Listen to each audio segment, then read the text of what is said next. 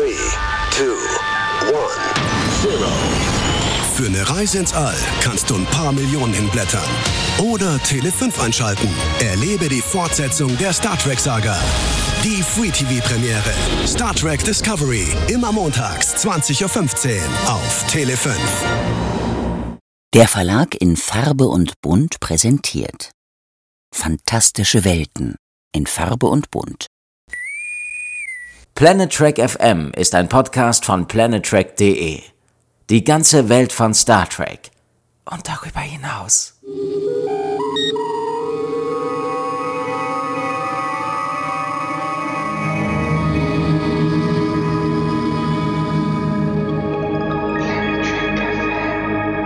Moin moin und herzlich willkommen zu einer neuen Ausgabe von Planet Trek FM, die ganze Welt von Star Trek mit mir, Björn Sülter. Und mir, Claudia Kern. Hallo Claudia. Hi Björn. In unserer Zählung ist es heute die Ausgabe 149, was bedeutet, die nächste ist die 150, ein kleines Jubiläum, da bin ich schon sehr gespannt. Allerdings ist es auch Ausgabe 7 der Discovery Edition in Zusammenarbeit mit Tele 5. In den ersten beiden neuen Specials zur Free TV Premiere der dritten Staffel von Star Trek Discovery haben wir über Zeitreisen gesprochen und konnten Dr. Hubert Zitt als Gast begrüßen. Danach ging es um Worldbuilding mit dem lieben Kollegen Christian Humberg. Heute nun stellen wir uns die Frage, was macht eine Situation wie die, in der sich die Crew der Discovery seit dem ersten Tag der Serie befindet, eigentlich mit der Psyche aller Beteiligten? Wir reden hier immerhin über einen großen Krieg, über den Trip ins Spiegeluniversum, über wechselnde Captains, einen Zeitsprung von 930 Jahren in die Zukunft und, und, und. Außerdem geht es natürlich um ein Markenzeichen der Serie, die hohe Emotionalität von Michael Burnham und der restlichen Crew. Unser Thema lautet entsprechend psychologische Aspekte in Star Trek. Später haben wir dazu auch noch einen Gast, die Psychotherapeutin PD Dr. Mona Abdelhamid. Doch zunächst nähern wir uns dem Thema zu zweit und betätigen dazu wieder mal den Fluxkompensator und reisen gemeinsam durch die Star Trek Geschichte. Claudia, die Originalserie aus den 60ern, die hätte ich persönlich für total unverdächtig gehalten, was psychologische Auswirkungen auf die Crew angeht. Und doch fiel mir eine Szene direkt im allerersten Pilotfilm The Cage, der Käfig ein, in der Captain Pike sich seinem Bordarzt Dr. Boyce anvertraut. Was hat es damit auf sich? Er fragt ihn da praktisch etwas, das wir, ähm, also das ich damals schon als sehr modern empfunden habe.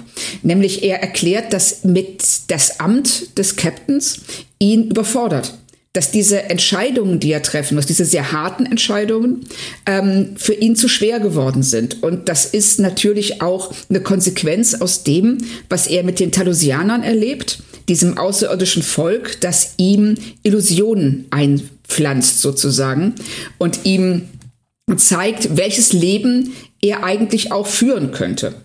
Und hier kommt er dann zurück in die Realität und spürt direkt wieder diesen Druck. Und ähm, wie das halt so war in den 60ern, da reicht dann ein kurzes Gespräch und ein Martini. Und dann ist alles wieder im Lot. Aber ähm, ich finde es interessant, dass sie tatsächlich darauf überhaupt eingehen. Und dass sie einen Helden auf diese Art und Weise einführen, zweifelnd. Genau. Das ist ja die allererste Folge. Und wir erleben Captain Pike eben als jemanden, der nicht ähm, nur mit erhobenem Schwert in die Schlacht reitet und sich auf jeden Konflikt freut, sondern, auf je, äh, sondern als jemanden, der damit hadert. Ist auch interessant, dass sie dann nach The Cage diesen Captain Pike durch Captain Kirk ersetzt haben, der ja wirklich eher so ein fröhlicher Haut drauf war, ohne ihm zu nahe zu treten. Ja, Genau, also auch, ähm, ich meine das auch gar nicht abwerten Kirk gegenüber. Er ist jemand, der nicht ganz so soll man sagen, selbst reflektiert wirkt, wie Pike in diesem Pilotfilm. Und das war sicherlich auch eine Reaktion darauf, dass NBC gesagt hätte, äh, gesagt hatte, dass ihnen das alles zu intellektuell und abgehoben wäre und sie möchten doch, doch bitte eine bodenständigere Weltall- und Raumschiffgeschichte.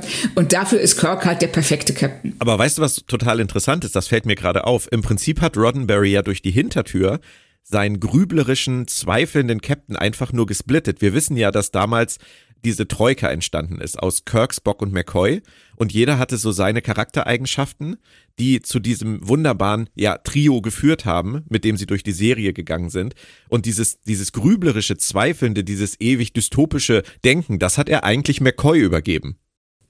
Ja, richtig. Er, ähm, das ist ein echt interessanter Punkt, dass eigentlich durch diese Voraussetzung, die er erfüllen musste, nämlich einen Helden zu haben, der wirklich heldenhaft ist, er gezwungen war, diese anderen Aspekte auszulagern. Hm. Und zwar einmal dieses, ähm, ähm, dieses logische, strategische Denken an Spock und eben das grübelnde und auch moralische an McCoy. Was ja auch erklärt, warum Spock von The Cage zur späteren Serie auf einmal viel ernsthafter geworden ist und noch viel beherrschter. Genau, das, das ist ja ein völlig anderer Spock, ja. den wir ähm, in der eigentlichen Serie dann erleben. Fandest du denn generell auch die Handlung von The Cage als Psychoexperiment interessant? Auf jeden Fall, weil äh, es stellt die Frage, die man sich eigentlich auch bis heute philosophisch stellen kann.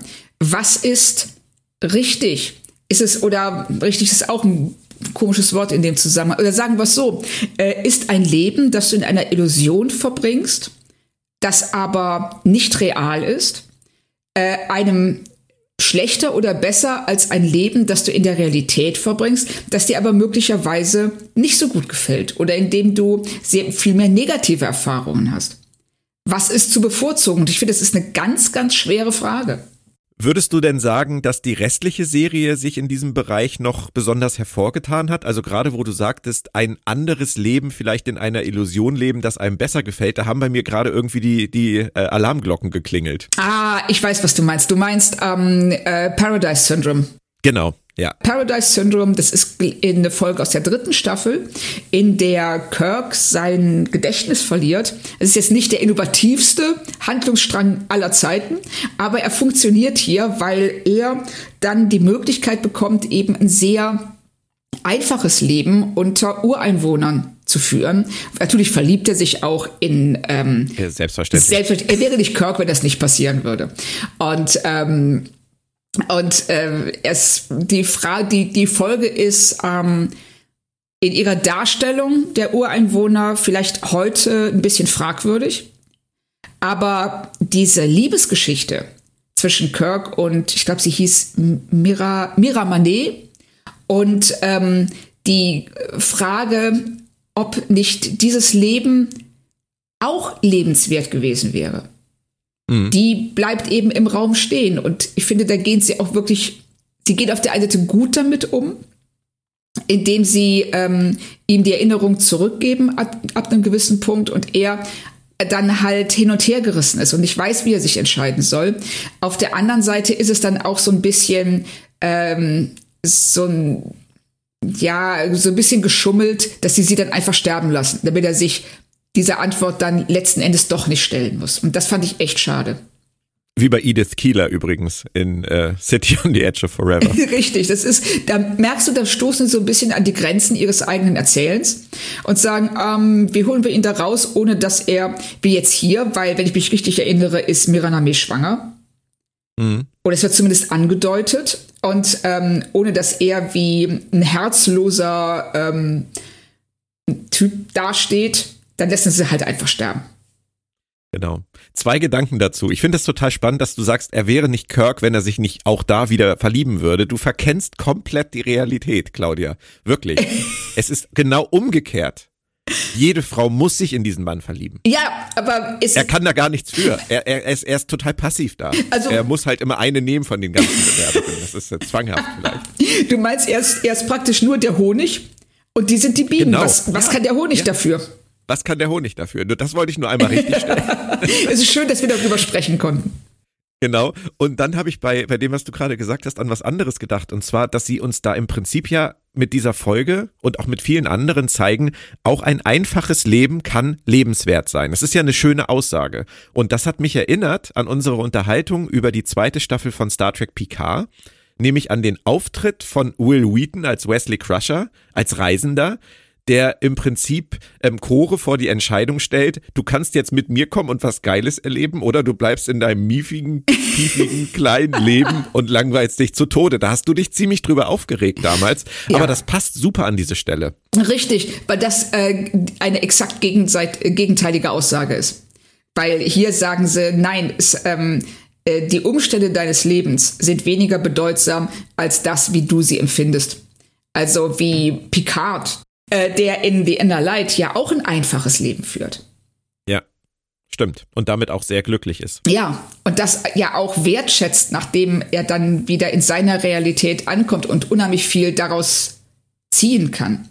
Und ähm, das widerspricht allem dem, was wir da in dieser Szene, wo praktisch Doctor Who den Companion auffordert, ihn zu begleiten, ähm, sehen zwischen ähm, Wesley und Corey. Und das fand ich wirklich auch ein bisschen gemein, weil sie hat diese Möglichkeit und 99,99 Prozent der Menschheit werden die nie bekommen. und das ist so ein bisschen fies und auch passt nicht zu diesem sonst doch sehr ich sag mal, inklusiven Star Trek-Gedanken. Das stimmt. Dann gab es in der Classic-Serie aber noch eine Folge, eine vulkanische Geschichte, die du, glaube ich, sehr interessant fandest. Ja, Amok Time. Okay. Also in, da geht es ja darum, dass, ähm, Kirk, äh, dass Spock seine Verlobte T'Pring heiraten soll und ähm, dann auf einmal T'Pring wie aus dem Nichts sagt so, nee, nee, ich möchte jetzt aber, dass du um mich kämpfst und zwar nicht gegen den Mann, den ich eigentlich heiraten möchte, sondern gegen deinen besten Freund, halt James T. Kerr. Und ähm, sie leitet das sehr logisch her, also eiskalt. Ähm, und wie Spock da, damit umgeht, dass ähm, wie er so eine riesen Distanz schafft zwischen sich selbst und dieser Situation, in der er steht. Und auch das, was sie zu ihm sagt. Und dann einfach nur sich auf das konzentriert, was sie sagt, nämlich ich bin so und so vorgegangen, um dieses Ergebnis zu erzielen, er das respektiert und anerkennt, aber die Emotion, die damit verbunden ist, überhaupt nicht an sich ranlässt. Ja. Das ist wahrscheinlich etwas, was dann ähm, zumindest bei uns Menschen später umso heftiger zurückkommt, wenn man so ja. etwas macht. Genau, das denke ich auch, das verkapselt sich dann und ähm, aber es bleibt bestehen und wenn er, wenn man nicht äh, daran geht dann wird auch, glaube ich, es immer schwieriger, ähm, sich dem zu stellen. Also so wie so ein, ich sag mal, wie so eine ähm, Wunde, die immer da ist, die, ähm, die man nicht verheilen lässt. Ja. Das stimmt. Und für alle, die ähm, im Dezember äh, sich auf äh, Strange New Worlds freuen, können wir sagen, Amok Time ist eine Folge, die man sich vorher gerne nochmal angucken kann. Zur Vorbereitung. Auf jeden Fall. Ja. Aus Gründen. Generell spannend an der Classic-Serie finde ich ähm, noch die Figur des McCoy, nämlich mit seiner Angst vorm Beam. Sie bringen da im Prinzip so eine, so eine Art von Phobie ins Spiel und gestehen ihm eine Schwäche unserer Zeit zu. Das fand ich immer sehr charmant. Ja, ich fand das auch, weil er ist ähm, eine der wenigen Figuren in Star Trek, die irrational handeln dürfen. Und das ist ähm, zumindest soweit wir wissen, weil wir verstehen ja auch nicht so genau, wie das Beamen jetzt wirklich funktioniert, ähm, ist, die, ist diese Angst, die er hat, ist irrational. Und äh, er wird dafür auch so ein bisschen belächelt, aber er, ähm, er steht trotzdem dazu. Mhm. Ja. Und das fand ich auch immer ganz interessant, dass sie ihm diese menschliche Schwäche zugestanden haben. Ja, er hat vor etwas Angst, was eigentlich in dieser Gegenwart völlig normal ist, so wie Leute, die hier vor gläsernen Aufzügen Angst haben, weil sie Höhenangst haben oder ähm, andere Dinge, die, die, die ungefährlich sind. Drehtüren. Aber, bitte? Drehtüren. Drehtüren. Ja, frag mal Ruffy. Für alle, die Star Trek PK Staffel 2 noch nicht geguckt haben. Ein kleiner Star Trek PK-Witz, aber ja. ruhig weiter. Ja.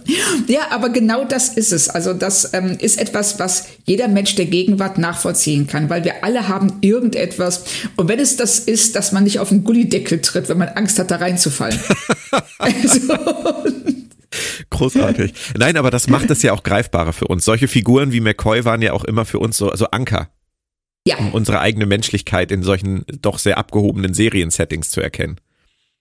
ja, wir haben eben eine Serie, gerade jetzt in der Original, bei der Original Star Trek Serie etwas, das für damalige Verhältnisse relativ fremd und gewagt war. Nicht nur die, das Zukunftssetting, das kennt man aus ähm, Dutzenden anderen Fernseh- und auch Radioserien vor allen Dingen, aber ähm, dieses, ähm, das so ähm, als normal darzustellen, als Alltag für diese Personen, auch den Umgang mit Aliens, wohingegen in den meisten anderen SF-Serien dieser Zeit ähm, das, was von außen kommt, auch immer der Feind ist. Also ganz krass ist das ja bei der deutschen äh, Raumpatrouille, wo ja Weltall ähm, ganz, ganz anders wahrgenommen wird als in Star Trek und man auch äh, psychisch damit völlig anders umgeht, nämlich dass man an einem feindlichen Ort ist, wo alles, das einem dort begegnet, ist einem auch feindlich gesonnen. Ja. Ja, das stimmt. Das gefällt mir allerdings in Star Trek sehr viel besser. Ja, mir auch. Also da ähm, ist Star Trek auch Raumpatrouille meilenweit voraus. Hm. Ist halt ein anderer Ansatz gewesen, aber ich möchte halt einfach immer diese Begeisterung empfinden, wenn es darum ja. geht, irgendwas Neues zu entdecken und nicht immer Angst haben, was da um die nächste Ecke kommt. Ja, genau, und auch sofort mit Aggression darauf reagieren. Ja, ja, das stimmt. Wohingegen ne, Star Trek, klar, Kirk lässt schnell, fährt schnell die Schilde hoch und ähm, äh, feuert die Photonentorpedos ab, aber er wartet immer, es ist immer der Gegner, der den ersten Schritt tut. Ja.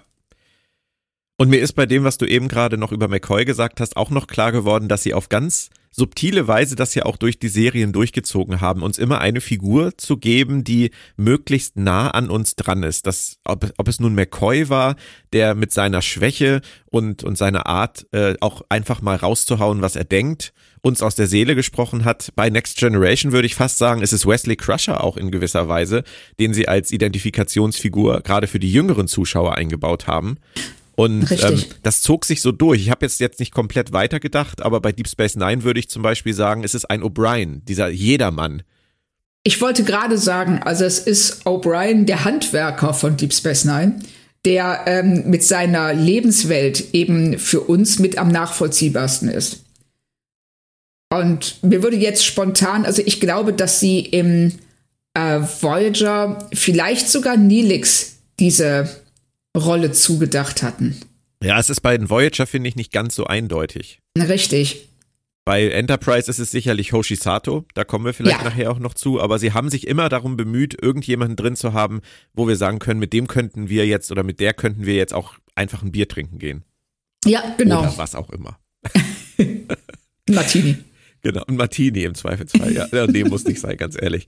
Ähm, nee, wirklich nicht. Was die Kinofilme angeht, ähm, habe ich ausgerechnet den fünften psychologisch interessant auf dem Schirm. Er ist vielleicht ein bisschen überraschend, weil der gilt ja nicht gerade als großes Highlight der Reihe, obwohl ich ihn unterschätzt finde.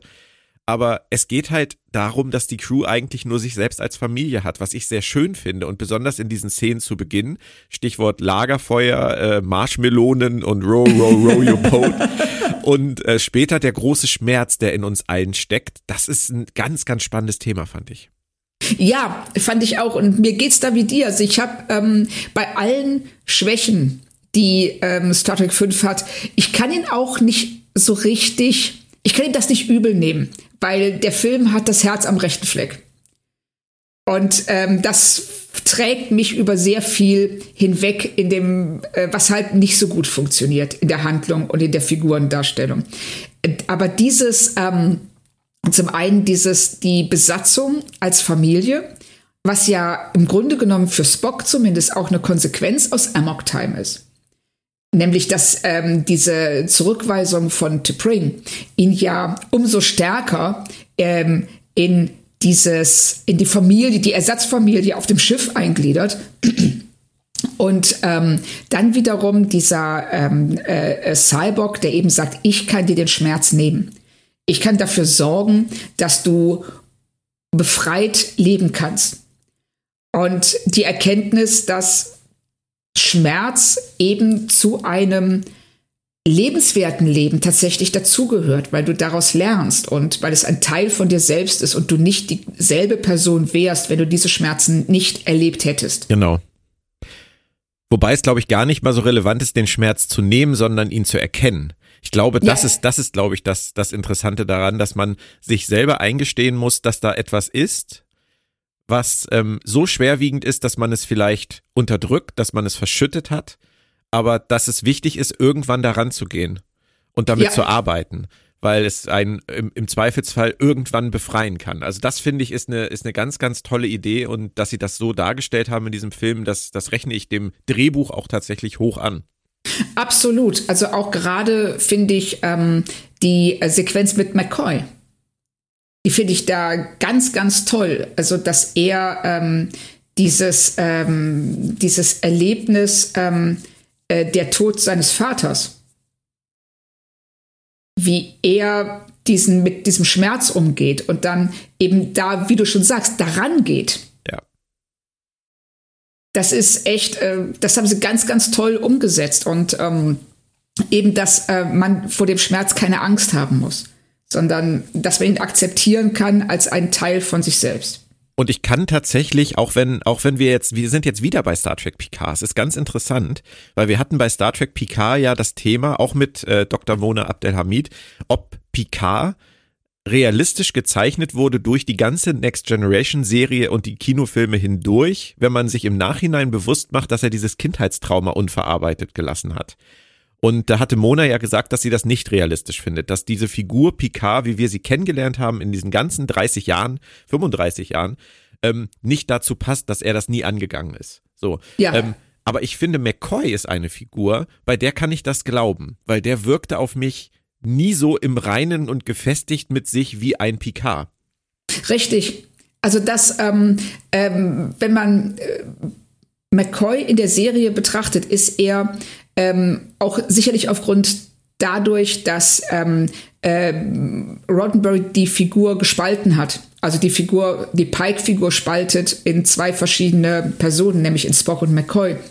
Dadurch wirkt er nie ganz rund, nicht ganz in sich gefestigt. Und ähm, hier bekommen wir eine Erklärung dafür außerhalb der Produktionsrealität mhm. und innerhalb des Kanons, weshalb das so ist.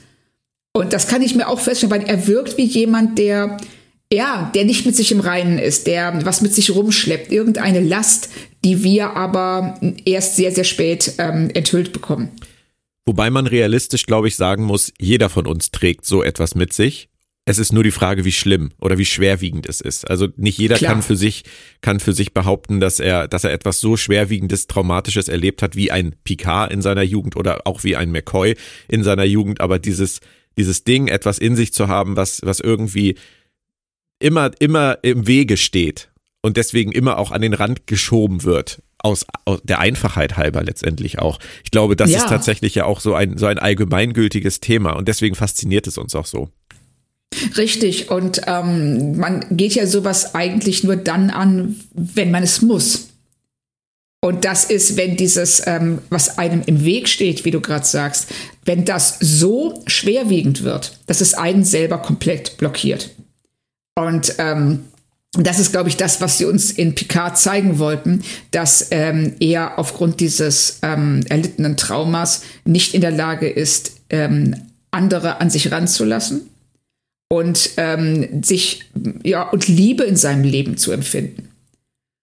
Und ähm, und eben dann äh, dadurch, dass er nicht mehr von einer Folge zur nächsten springen kann, wie in Next Generation, da, sondern stillsteht dass das dann zu einem äh, Problem wird, das er angehen muss und dem er sich stellen muss. Mhm.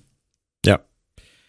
Wir sind bei Next Generation, würde ich sagen, auch angekommen, wenn wir schon über Picard sprechen. Ähm, aber ja. wir müssen über eine andere Figur reden. Und zwar, wie ich finde, ein ganz wunderbarer Charakter im Hinblick auf unser heutiges Thema ist ja wohl Reginald Barclay. Oh ja. Was hat dir an dem so gut gefallen? Ja, er ist eben, ähm, also äh, Dwight Schultz spielt ihn erstmal ganz, ganz großartig, weil er es schafft, eine ähm, perfekte, ein perfektes Gleichgewicht herzustellen zwischen den Neurosen dieser Figur und ähm, der Sympathie, die wir für ihn empfinden. Und er ist niemand, vor dem wir zurückschrecken. Also er macht ja das, sein, sein, seine Holodeck-Sucht, mit der er aus der Realität flieht, weil ihn in der Realität eben keiner cool findet und er nicht weiß, wie er sich ähm, anderen, die äh, für ihn weit über ihm stehen, ne, die er als Helden empfindet, die er als Leute sieht, die eben das Gegenteil von ihm sind, die sich sicher in der Welt bewegen, die sich, äh, die klarkommen, dass er sie da in diesen Holodeck-Szenarien halt einfach komplett lächerlich macht. Mhm. Und er eben der Held ist. Aber er, er macht es nicht so. Also es wirkte auf mich nie gruselig oder ne, so, was es ja auch hätte sein können, sondern da war, ähm, du merkst einfach, es ist seine Unsicherheit, die dafür sorgt, dass er das so auslebt und nichts anderes. Ja, und natürlich nimmt er ähm, für die Figuren in seinen Holo-Geschichten Leute, die er kennt. Das kann man ja, ihm auch kaum, ja. kaum vorwerfen. Nein, das kann man, wollte ich, wollte ich nur noch mal herausstellen, weil viele mal gesagt haben, diese Szenen gerade mit Troy und Crusher seien gruselig gewesen. Aber ich finde, du hast das eben sehr schön gesagt. Im Prinzip ist es logisch, dass er so agiert. Ja. Ich, also ich finde das auch, ich weiß, wo es herkommt, das als gruselig zu empfinden, weil es so eine ähm, ganz, ganz fiese, man, also man könnte eine ganz fiese sexuelle Komponente da rein interpretieren. Aber ähm, das finde ich hier bei ihm ist wirklich, es ist diese Unsicherheit. Es ist die einzige Art und Weise, wie er sich einmal am Tag in diesem Holodeck wohlfühlen kann. Weil er da eben nicht von seiner eigenen Unsicherheit blockiert wird, sondern ähm, das Gefühl hat, er ist jetzt cooler als andere. Es lässt ihn besser funktionieren. Ja, genau. Mhm. Es ist das Ventil, das er braucht. Und in gewisser Weise, Sie haben ja ähm, Barclay nicht sofort eingeführt in der Serie, ähm, ist er auch sowas wie der Ersatz für Wesley Crusher oder die, äh, das erwachsene Pendant für Wesley Crusher, ähm, der uns auch wieder die Identifikationsfigur als erwachsener Zuschauer gibt. Das ist ein echt guter, äh, das ist ein echt guter Punkt. Ich habe da gar nicht drüber nachgedacht, aber es stimmt. Wenn Wesley auf dem Schiff geblieben wäre und so abgekanzelt, wie er ständig wird von den Erwachsenen, die ihn umgeben, äh, würde er tatsächlich zu einer so schrägen Figur wie Reginald Barkley heranwachsen. Glaubst du? Wow, okay. Ja. Dann kann man ja froh sein, dass es nicht so passiert ist. Ja, auf jeden Fall. Also es ist für ihn ist das Beste, aus der Situation rauszukommen, weil äh, vielleicht überinterpretiere ich das auch, aber ich hatte den Eindruck, dass er äh, von den Erwachsenen eigentlich nie ernst genommen wird. Ja, zumindest hat er es hat er's nicht ganz einfach gehabt. ja, das, das, das kann man so sagen. Und ganz oft wird eben erst im Nachhinein erkannt, dass er recht hatte, aber keiner lernt was daraus. Ja, das, das stimmt. aber lass uns noch kurz bei Reginald Barclay bleiben. Ist so eine Figur wie er überhaupt realistisch als Absolvent der Sternenflotte? Das ist eine echt gute Frage. Also, ich würde sagen, es muss aufgefallen sein wie er drauf ist. Die Frage ist, ähm, wie geht man damit um in dieser Sternenflottenzukunft? Also sagt man, ja, okay, der ist jetzt ein bisschen schräg, ein bisschen neurotisch, aber es ändert nichts an seiner fachlichen Kompetenz mhm. und es ändert nichts an seiner Zuverlässigkeit in Gefahren- oder Konfliktsituationen. Wenn das gegeben ist und er so funktionieren kann und vor allen Dingen, wenn man Hilfe an ihn heranträgt und er sagt, nee, nee, passt schon, ich komme so klar, warum sollte man ihm das verwehren? Ist das dann wieder ein typischer Fall von gelebter Inklusion in Star Trek sehr viel früher, als es in der Realität passiert ist? Ich denke schon. Also ähm, es ist jetzt die Frage, wie hoch man glücklich sein bewertet. Also weil Barclay ist keine glückliche Figur. Ich glaube, das können wir ganz klar sagen. Ähm, aber er ist eine Figur, die eine Möglichkeit gefunden hat, mit ihren Beeinträchtigungen zurechtzukommen. Und ähm, ich gehe mal davon aus, also wenn wir als Szenario sagen, an der Akademie oder auch in seinem, als, als, als er Ensign war, ähm, sind Counselor oder Lehrer an ihn herangetreten und haben gesagt, hör mal, du hast hier vielleicht ein Problem. Wir können dir helfen, das anzugehen. Aber wenn du das nicht möchtest, dann ist es auch gut. Mhm. Und ähm, wenn er dann gesagt hat, nein, ich möchte es nicht, dann finde ich es ähm, tatsächlich bemerkenswert, aus, selbst aus heutiger Sicht, dass man ihm zugesteht, so ähm, anders zu sein und ihn trotzdem in einer Besatzung funktionieren zu dürfen. Ja bin mir nicht ganz sicher, ob ich damit d'accord gehe, wenn du sagst, dass er nicht glücklich ist. Ich finde das schwer zu beurteilen, weil ich schon glaube, dass er an einem Ort ist, an dem er sein will, dass seine Probleme, die er mit sich selbst hat, das aber so oft überlagern, dass man das Gefühl kriegen könnte, er möchte eigentlich ganz woanders sein. Und diese Holodeck-Flucht das natürlich auch noch unterstreicht. Aber ich glaube, wenn man ihn fragen würde, wäre ihm dieses Leben immer lieber, als zu Hause in seinem Kämmerlein zu sitzen. ja gut, wenn das die alte, ja, wenn das die Alternative ist. Ja, aber ich glaube, so wie wir ihn sehen, er ist jemand, wenn morgens der Wecker klingelt und er aufsteht, ist das erste, was er denkt, okay, wenn ich jetzt rauskomme und ich begegne, was weiß ich, ich begegne dem, ich begegne Riker, werde ich was Dummes sagen. Welchen Fehler werde ich machen? Im Zweifelsfall denkt er morgens, wenn der Wecker klingelt, einfach nur Scheiße. Ja, ja, genau. Und das ist für mich kein glückliches Leben. Nein, das, da hast du schon recht. Ich, also, ich, tue mich nur schwer, schwer, damit. Ja, es ist total schwer. Es ist total schwer. Und ich würde ihn auch gerne fragen. also ja, ich würde richtig. Barclay gerne fragen. Ähm, genau, also das geht mir ganz genauso, weil ähm, wir gucken von außen auf ihn drauf und wir sehen im Grunde genommen immer nur, wie er reagiert und was er als äh, Mechanismen einsetzt, um klarzukommen. Aber die, dass er so extreme Mittel wählt, suggeriert zumindest, dass er mit seinem Leben, also dass er glücklicher wäre, wenn er anders auf seine Umwelt zugehen könnte. Genau. Und was wir nachher in Voyager ja auch noch erleben mit Barclay, ist, dass er dann ja auch eine Möglichkeit gefunden hat, eher im Forschungsbereich aktiv zu sein, wo er sehr viel mit sich selber ausmacht. Und ja, das genau. zeigt natürlich auch wieder, dass es ihm vielleicht leichter fällt, mit sich selber alleine zu sein und mit seiner Arbeit als mit zu vielen anderen, was aber natürlich auch wieder eine Flucht darstellt. Schwierig. Richtig.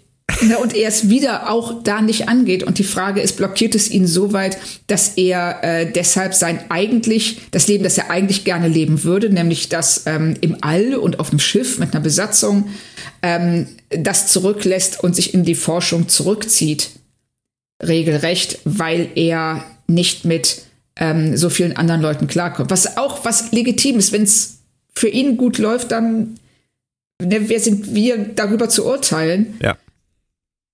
Ich weiß noch nicht, ob es so ist.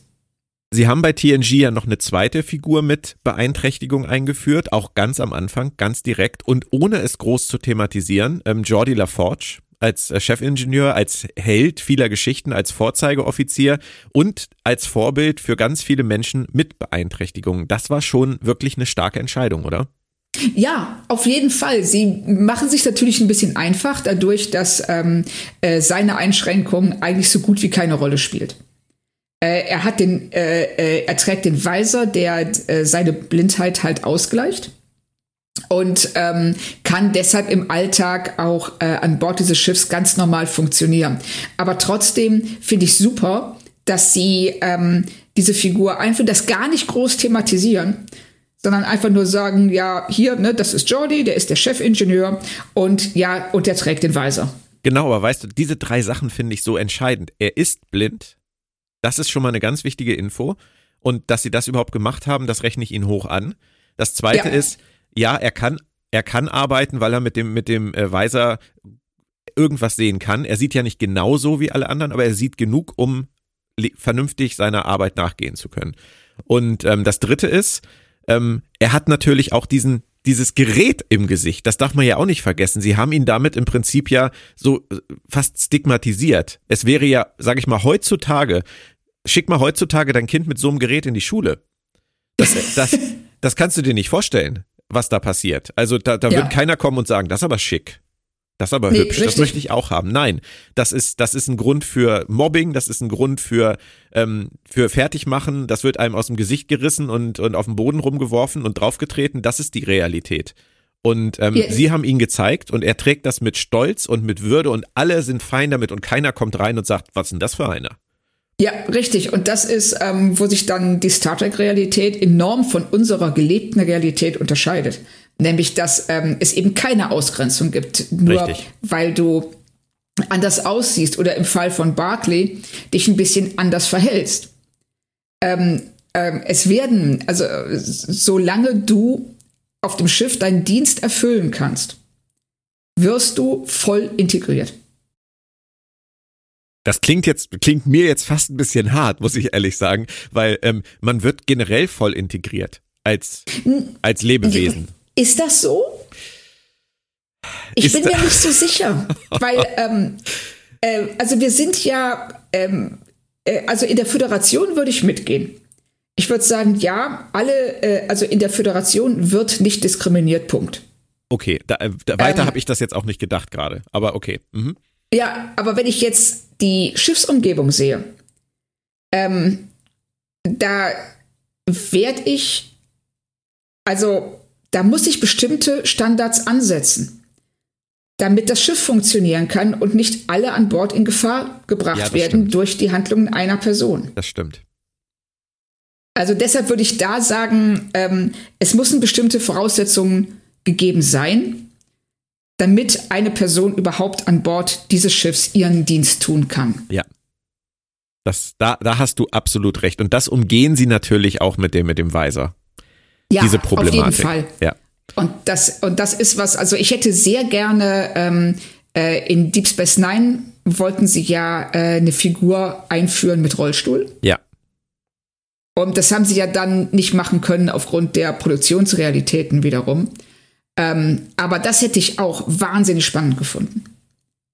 Das wäre sehr schwierig umzusetzen gewesen, aber es wäre eine, eine sehr schöne Weiterentwicklung gewesen von Next Generation. Richtig. Aber dafür haben sie jetzt ja bei Strange New Worlds eine Figur in dieser Richtung. Richtig. Und da, äh, und das machen sie auch, ähm, sie gehen da auch ganz toll mit um. Und sie haben dafür ja sogar dieses Mal dann auch einen Schauspieler gewählt, der selber sehbehindert ist. Ja, genau. Also auch eine Weiterentwicklung dessen, was sie vor 35 Jahren begonnen haben.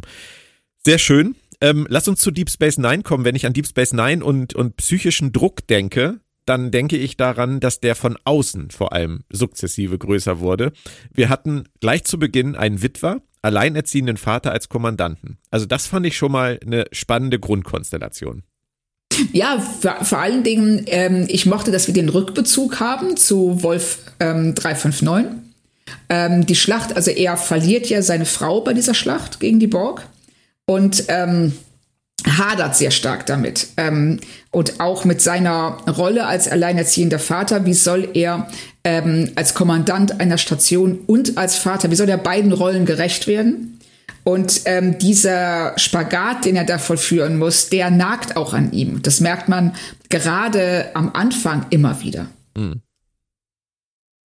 Ja, und vor allem merkt man es in der Szene mit Picard, ähm, die damals so aus dem Nichts zu kommen schien, wo er Picard so anpumpt. Das ja. ist halt auch aufgestaute Emotionen von Jahren. Richtig. Und das ist, ähm, da, da finde ich auch, da haben sie sich keinen Gefallen mitgetan, die an dem bestimmten Punkt, genau an diesem speziellen Punkt zu platzieren. Weil wir da als Zuschauer, die ja Picard auf Händen tragen zu diesem Zeitpunkt, ähm, sehen wir diese Situation und wir bekommen den Eindruck, er ist extrem aggressiv, extrem unfair Picard gegenüber und wir wir kennen, wir haben diese, äh, diese Figuren aus TNG jahrelang begleitet. Das heißt, wir sind automatisch auf Picards Seite, weil Cisco ist hier der Eindringling in diesem Moment für uns. Und ähm, ihn da so darzustellen und so handeln zu lassen, das war schon so es war, sagen wir mal so, es war gefährlich. Es war aber, glaube ich, eine gewollte Abgrenzung. Aber sie war gefährlich. Ja, da bin ich bei dir. Auf jeden Fall. Hm. Also da bin ich ganz deiner Meinung. Und sie relativieren es ja dann nachher auch sehr stark. Aber in dem Moment sind wir direkt da und denken so, hör, was ist denn hier los? Hm. Dann haben wir noch die O'Briens, die von der Enterprise rüberkommen und die offensichtlich vollkommen unterschiedlich über das Leben an Bord einer solchen Station denken, also Miles und Keiko. Ähm, wir, wir beide empfinden Keiko dabei auch sehr oft als Zicke, aber man oh, ja. muss sie auch ein bisschen verstehen, oder? Ja, sie ist, ähm, ich sag mal, sie ist mit das ärmste Schwein an Bord. also, das, weil, wenn wir, als wir sie kennenlernen, sie, ähm, ähm, sie kommt, sie ist Botanikerin. Ähm, sie ist also offensichtlich, sie hat eine akademische Vorbildung, die da an Bord nicht benötigt wird. Also sie darf mal die Blumen gießen, aber das ist jetzt vielleicht unter, also das unterfordert sie vielleicht ein bisschen. Dann äh, Miles ist ja die Wunderwaffe auf Deep Space Nine. Der macht ja alles von Kaffeemaschine reparieren bis ähm, Wurmloch neu kalibrieren. Und sie steht so ein bisschen daneben und äh, entscheidet sich dann, ohne jede Qualifizierung Lehrerin zu werden, ähm, wird dann damit aber auch größtenteils allein gelassen und nie so richtig in die Entscheidungen der anderen an Bord integriert. Also sie läuft immer außen mit, hat dann ab und zu mal Szenen, in denen sie kommt, irgendwas fordert oder sich über irgendwas beschwert, aber wir sehen keine andere Seite von ihr. Ja. Und dabei finde ich, ist gerade die andere Seite von ihr die, die sie hätten überbetonen müssen, nämlich wenn man sich mal überlegt, wie leben Kinder auf der Enterprise D. Ich meine, wunderschönes Setting, oder? Besser geht's ja nicht. Das ja. ist das Generationenschiff im All. Und jetzt soll dieser arme Jake auf dieser Rottenstation aufwachsen. Das erste, was, was sie wirklich ganz klar hätte sagen müssen, Miles, vergiss es. Vergiss Richtig. es. Und das haben sie so ein bisschen, sie, sie haben das ein bisschen aus den Augen verloren, finde ich. Ja, das finde ich auch, weil wenn wir, ähm, wie du schon sagst, wenn wir die TNG Enterprise sehen, die Enterprise D, ähm, die Kinder da, das sind alles kleine Prinzen und Prinzessinnen. Die, die sind komplett behütet. Die haben die best, das beste Equipment in der Schule, das man sich irgendwie vorstellen kann.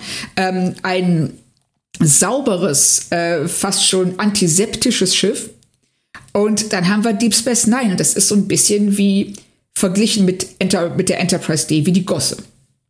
Ja, und Miles kann sich halt nicht hinstellen und sagen, aber Keiko, ich werde hier gebraucht. Der, der Benjamin, der hat mich angerufen und hat gesagt, die kannten sich alle gar nicht. Das ist Richtig. einfach nur eine Anfrage der Sternflotte gewesen, möchtest du diesen Posten da haben?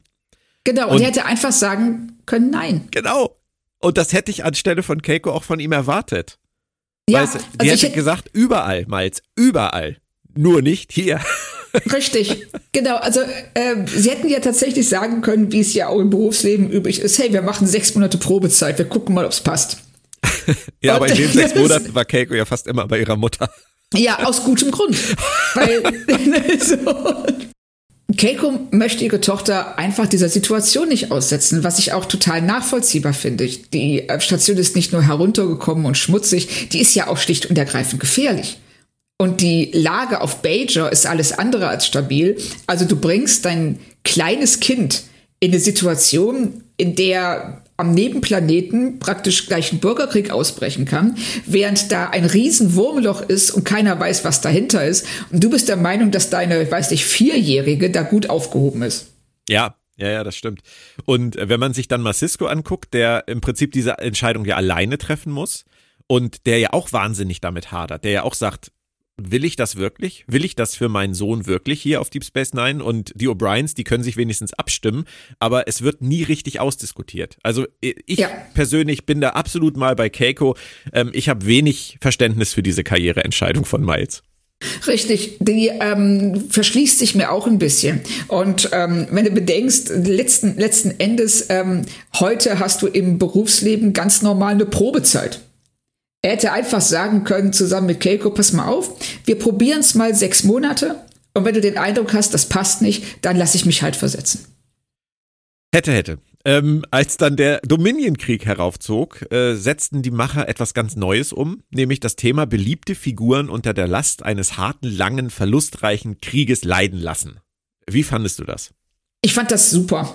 Also, das, ich, ich gucke, das klingt jetzt ein bisschen herzlos, aber ähm, was ich ganz, was ich ganz toll fand, ist, dass sie uns ähm, mehrere Staffeln lang diese Figuren zeigen und sie etablieren, wie die in einem normalen Leben funktionieren.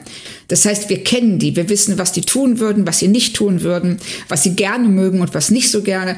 Und dann auf einmal bringen sie ähm, diesen Krieg und ähm, die Figuren müssen Opfer bringen. Und ähm, dadurch, dass wir sie bereits kennen, ist das, erleben wir das viel intensiver und näher mit, als das sonst der Fall gewesen wäre. Total spannend. Ich denke an Battlestar Galactica Reboot, wo es ja. ja. direkt so losgeht, wo wir ja diese Figuren eigentlich nur unter diesem psychischen Dauerdruck erleben, die ganze Serie durch. Richtig. Und ähm, Walking Dead ist, ist ein, genauso ein Thema. Es fängt direkt ja. mit der, mit der Zombie-Apokalypse an und wir erfahren relativ wenig darüber, wie die eigentlich hätten leben wollen können, als sie noch eine Chance hatten, anders zu leben. Das ist hier natürlich ganz anders gelöst.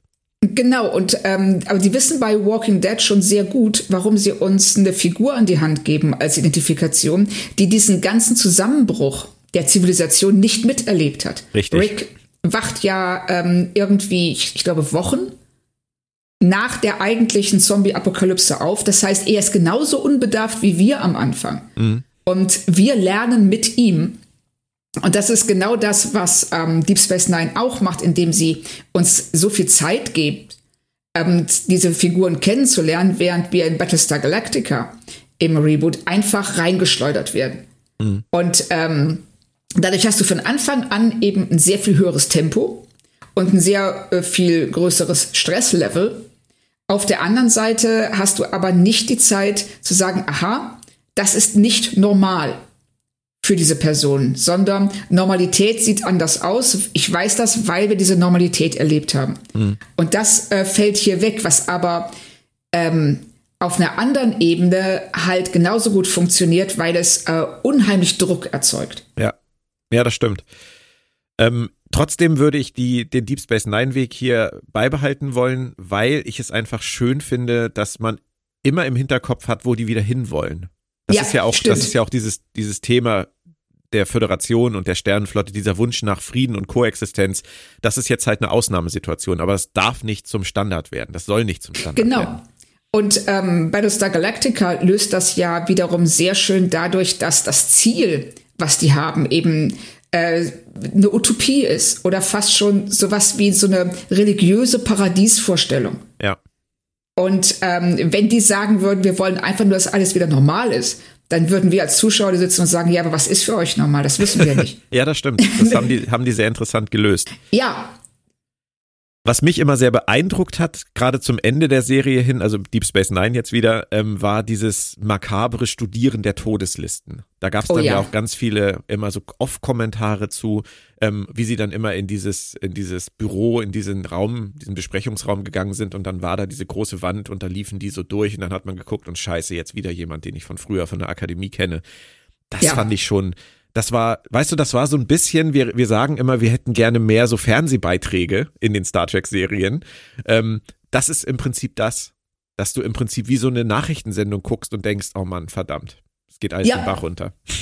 Genau, und das ist hier, ähm, machen sie uns damit, dadurch, dass ähm, Deep Space Nine als Station ja relativ isoliert ist ähm, durch diese Todeslisten machen sie das Universum auf und zeigen uns, nein, dieser Krieg betrifft nicht nur die zehn Leute, die wir kennen, sondern alles. Und es hat einen Riesen, also das ähm, hat eben auch so, eine, so, eine, so einen Effekt vom, wie der Stein, den du in den See wirfst und der dann diese ganzen, dieses Wasserkräuseln, diese, dieses Wellen, diese Wellen auslöst. Und ähm, das betrifft halt ganz, ganz viele Leute und letzten Endes alles, was uns bekannt ist in der Föderation, wird davon beeinträchtigt. Und ähm, damit machen sie halt einfach die Welt auf. Und das ist, äh, fand ich, super cleveren Schachzug.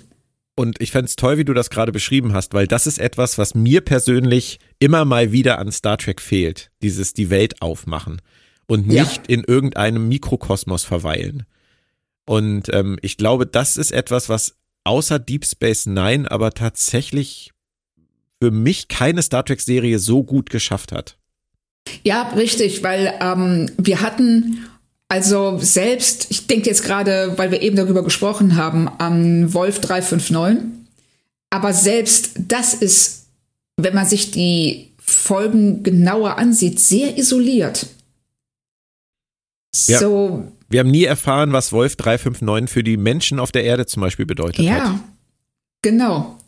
Und ähm, vielleicht noch in Star Trek 4, wenn wir ähm, das Föderationshauptquartier sehen und ähm, diese, die, diese Stürme und ähm, äh, die, die, die Tsunamis und ähm, dann diese Verzweiflung der, ähm, der, der Wesen, der Lebewesen, die wir, denen, denen wir da begegnen, da bekommt man schon den Eindruck, ja, hier ist die ganze Erde in Gefahr. Mhm. Aber es ist auch nicht, es wird nie größer. Und es ist so spannend, wenn man sich überlegt, wie, wie Jean-Luc Picard nach äh, der ganzen Geschichte mit den Borg nach Hause kommt zu seinem Bruder nach Frankreich.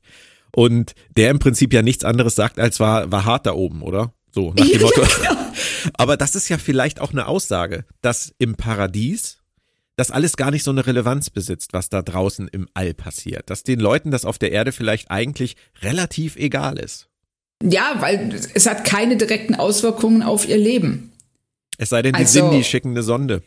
Ja, genau. Dann ist natürlich ein bisschen doof, aber ähm, es ist abgesehen davon 99 Prozent von dem, was in Star Trek passiert, wird ja ähm, geregelt von den von unseren Helden, sodass ähm, die Menschen auf der Erde oder auch ähm, auf anderen zentralen Welten der Föderation nie etwas davon erfahren und auch nie, nie irgendwie ähm, äh, davon betroffen sind. Und es ist nicht anzunehmen, dass nach The Measure of a Man, wo Datas Status ja festgelegt wurde, dass danach auf einmal auf der Erde alle angefangen haben, ihre Haushaltsroboter besser zu behandeln. ja, genau, richtig. Aber wir wissen nicht, ob das so ist. Wir wissen nicht, wir wissen, wir wissen nicht, ob das so ist. Nein. Ja, und wir wissen nicht, welche Kreise das gezogen hat, ob es dann Polit-Talkshows gegeben hat mit ähm, betroffenen Haushaltsrobotern ja. und ähm, oh, deren Besitzern. Spannend. Das die Anthology-Serie zu Dingen aus Star Trek, die wir nie gesehen haben. Oh, wäre das cool.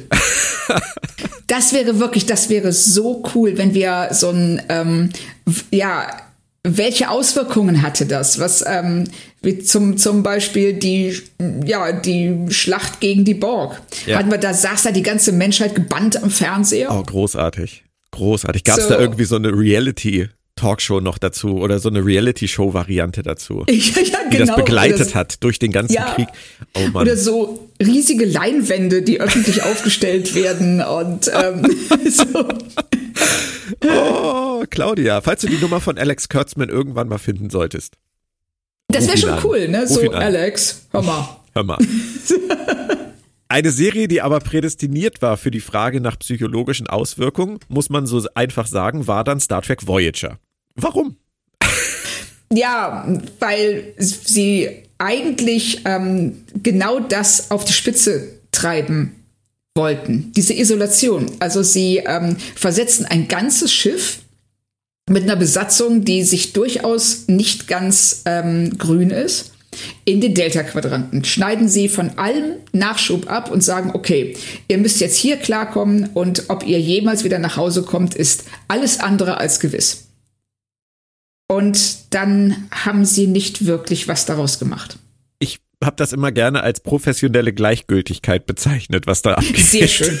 Sehr schön. Also das, das trifft es wirklich. Also sie sind so in ihrem ähm, Sternflottenverhalten gefangen, dass nur ganz selten mal jemand einen Schritt zurücktritt und sagt, ey, wir sitzen hier ganz schön in der Kacke, oder? Ja, und vor allem, ich hätte mein Leben mit der oder dem an meiner Seite vielleicht gerne weitergeführt. Ja, genau. So, das, äh, stattdessen sagt Janeway, beschwert sich Janeway ständig, dass kein Kaffee mehr da ist. Ja. Also ich hätte es zum Beispiel auch geil gefunden, wenn zum Beispiel Harry Kim sie einfach mal auf der Brücke angebrüllt hätte und gesagt hätte, ich war kurz davor, diese Frau zu heiraten. Diese Frau bedeutet mir alles, außer der Sternenflotte. Ich werde eh nie befördert. genau. ähm, warum hast du diese Scheißentscheidung mit diesem Fürsorger damals getroffen? Erklär ja. mir das bitte. Konntest du das? Ich meine, natürlich, als Captain kannst du sowas entscheiden, aber durftest du so eine Entscheidung für uns alle treffen? Wir sitzen hier jetzt mit dir zusammen in der Scheiße.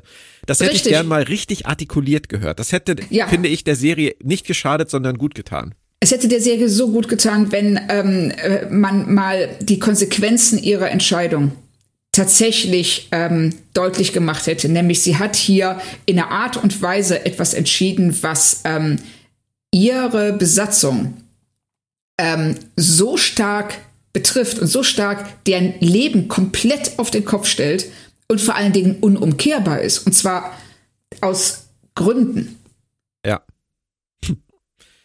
Dafür hat man Janeway die Last ihres Kommandos dann manchmal angemerkt. Das haben sie zumindest umgesetzt. Aber so richtig aus der Fassung waren die, finde ich, alle angesichts ihrer Verluste durch diesen weiten Sprung in den Delta-Quadranten eigentlich nie.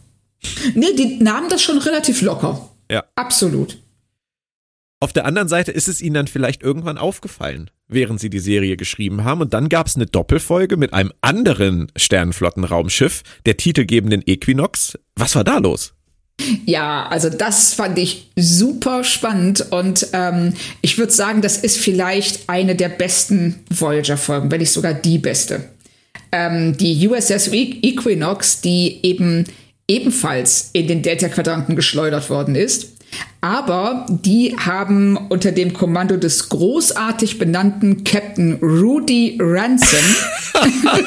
großartig, wirklich. Ja, oder? Ja. Ganz toll gespielt von John Savage. Ähm, der sagt so: Hey, wir haben es geschafft, mal eben locker 10.000 Lichtjahre zu fliegen. Und ähm, es stellt sich dann raus, dass um diese ähm, gewaltigen Entfernungen zu überbrücken, sie eine Methode gefunden haben, ähm, so, so, so ähm, Lebewesen. So, ähm, wie, wie, wie hießen die? Irgendwie Mikro. Da bist Irgendwas. du die also, Expertin. Also, ja, genau, die Star Trek-Expertin.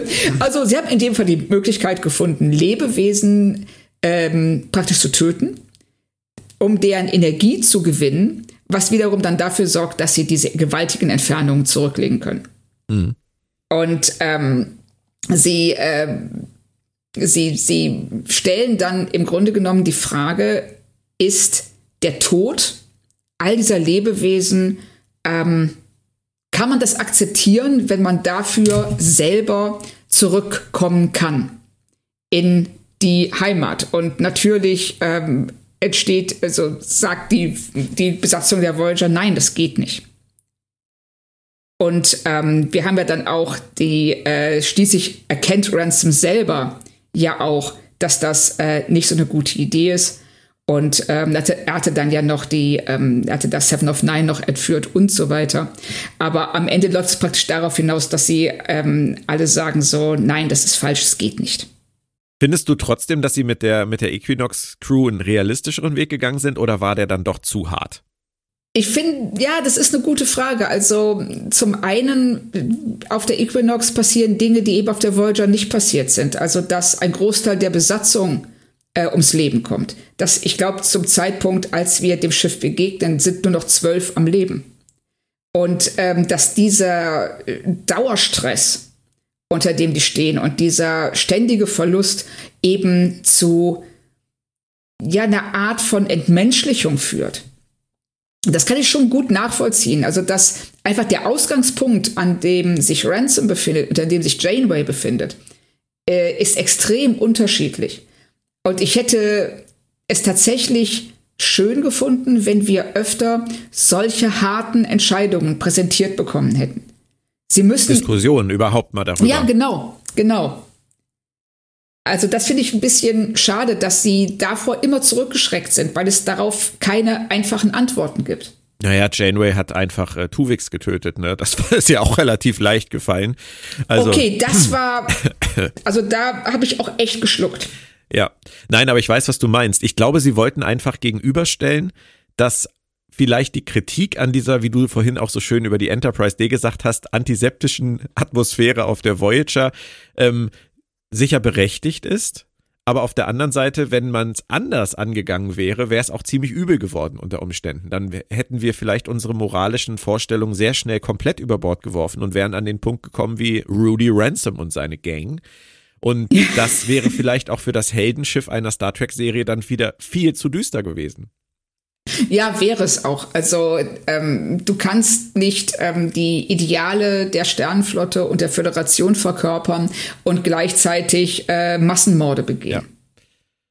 Man muss der Voyager zumindest zugestehen, sie haben immer die Utopie von Star Trek hochgehalten, auf ihrer ganzen Mission durch den Delta-Quadranten, dieses äh, beliebte Courage under, under Fire, das haben sie gemacht. Ich finde manchmal zu viel und ich glaube, dir geht's auch so.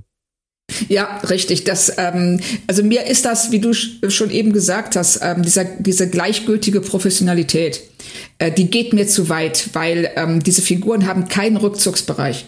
Die können jetzt nicht sagen, okay, ich habe jetzt hier meine acht Stunden Schicht und danach gehe ich nach Hause, weil sie bleiben in dieser Situation und ähm, sie haben keine Möglichkeit, sich von dem Stress zu erholen und ähm, mal einfach was anderes, mal, mal die Füße hochzulegen, weil sie ne, in dieser, dieser Dauerbedrohung ausgesetzt sind. Und dafür war mir ähm, Courage Under Fire, Stiff Upper Lip, wie du es immer auch nennen willst, das zog sich für mich zu lange hin. Und da hätte ich schon gerne Entscheidungen gesehen, die den Problemen der Equinox näher kommen, ja. ohne dass sie einen so krassen Weg letzten Endes einschlagen. Ich glaube, darauf kann man sich einigen. Star Trek Enterprise schließlich äh, hatte zumindest für mich zwei interessante psychologische Aspekte. Einmal wäre da erneut eine Figur mit einer Schwäche, wenn man so will, Hoshi Sato, haben wir vorhin schon angesprochen, die eigentlich gar nicht meint, bereit fürs All zu sein und ihre Ängste besiegen muss. Gelungen für dich? Ähm, ich finde die Idee, wie leider vieles bei Enterprise, finde ich die Idee besser als die Ausführung. Also ich finde es sehr schön, dass wir eine Figur haben, die ähm, wie Hoshi, die eben eine brillante Linguistin ist, wahnsinnig viele Sprachen beherrscht, aber im Gegen, also im Austausch dafür eben ihre gesamte Kindheit geopfert hat.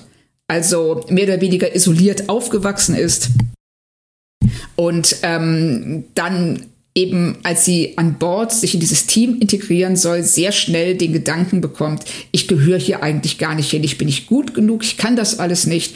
Die sind alle sehr viel cooler als ich, so ein bisschen Barclay. und, ja. ähm, und dann gibt es ja diese, äh, diese Folge, in der sie ähm, an Bord eines Schiffs kommt, wo die gesamte Besatzung massakriert worden ist. Mhm. Und ähm, dann davon total überfordert ist und sagt, nein, ich kann das nicht mehr, ich muss hier raus. Und sie, ich finde, das finde ich super. So diesen Moment, wo du einfach erkennst, shit, ich gehöre hier nicht hin. Ich kann das nicht. Aber dann biegen sie es doch relativ schnell wieder hin, oder? Ja, ja, du hast mit einem Satz absolut recht gehabt. Ähm, es ist vieles immer im Ansatz besser gewesen als in der Ausführung. Es ist ihnen dann ein bisschen verloren gegangen. Sie haben später nochmal eine sehr schöne Folge mit Hoshi gehabt, Vanishing Point, ähm, wo es auch darum ging, dass sie Angst hat, nicht gesehen zu werden. Oh ja, nicht, richtig. Nicht, ne, die war wirklich richtig gut, aber sie haben es halt, sie haben relativ wenig draus gemacht. Aber Hoshi hatte trotzdem ja nicht nur was von Barclay, sondern sie hatte auch was von McCoy. Ja, richtig. Sie hat ja auch Angst vom Transporter. Und, äh, Verständlicherweise. Richtig, genau so. Und sie argumentiert ja, dass ähm, das, was im Transporter passiert, dass praktisch deine äh, Moleküle durcheinander gewirbelt werden und dass es vollkommen unnatürlich ist, davor keine Angst zu haben. Ja. Und da hätte sie wirklich äh, McCoy die Hand reichen können. Ja. Ich finde es schön, dass sie es gemacht haben, aber ähm, man hätte natürlich wie immer wahrscheinlich mehr draus machen können.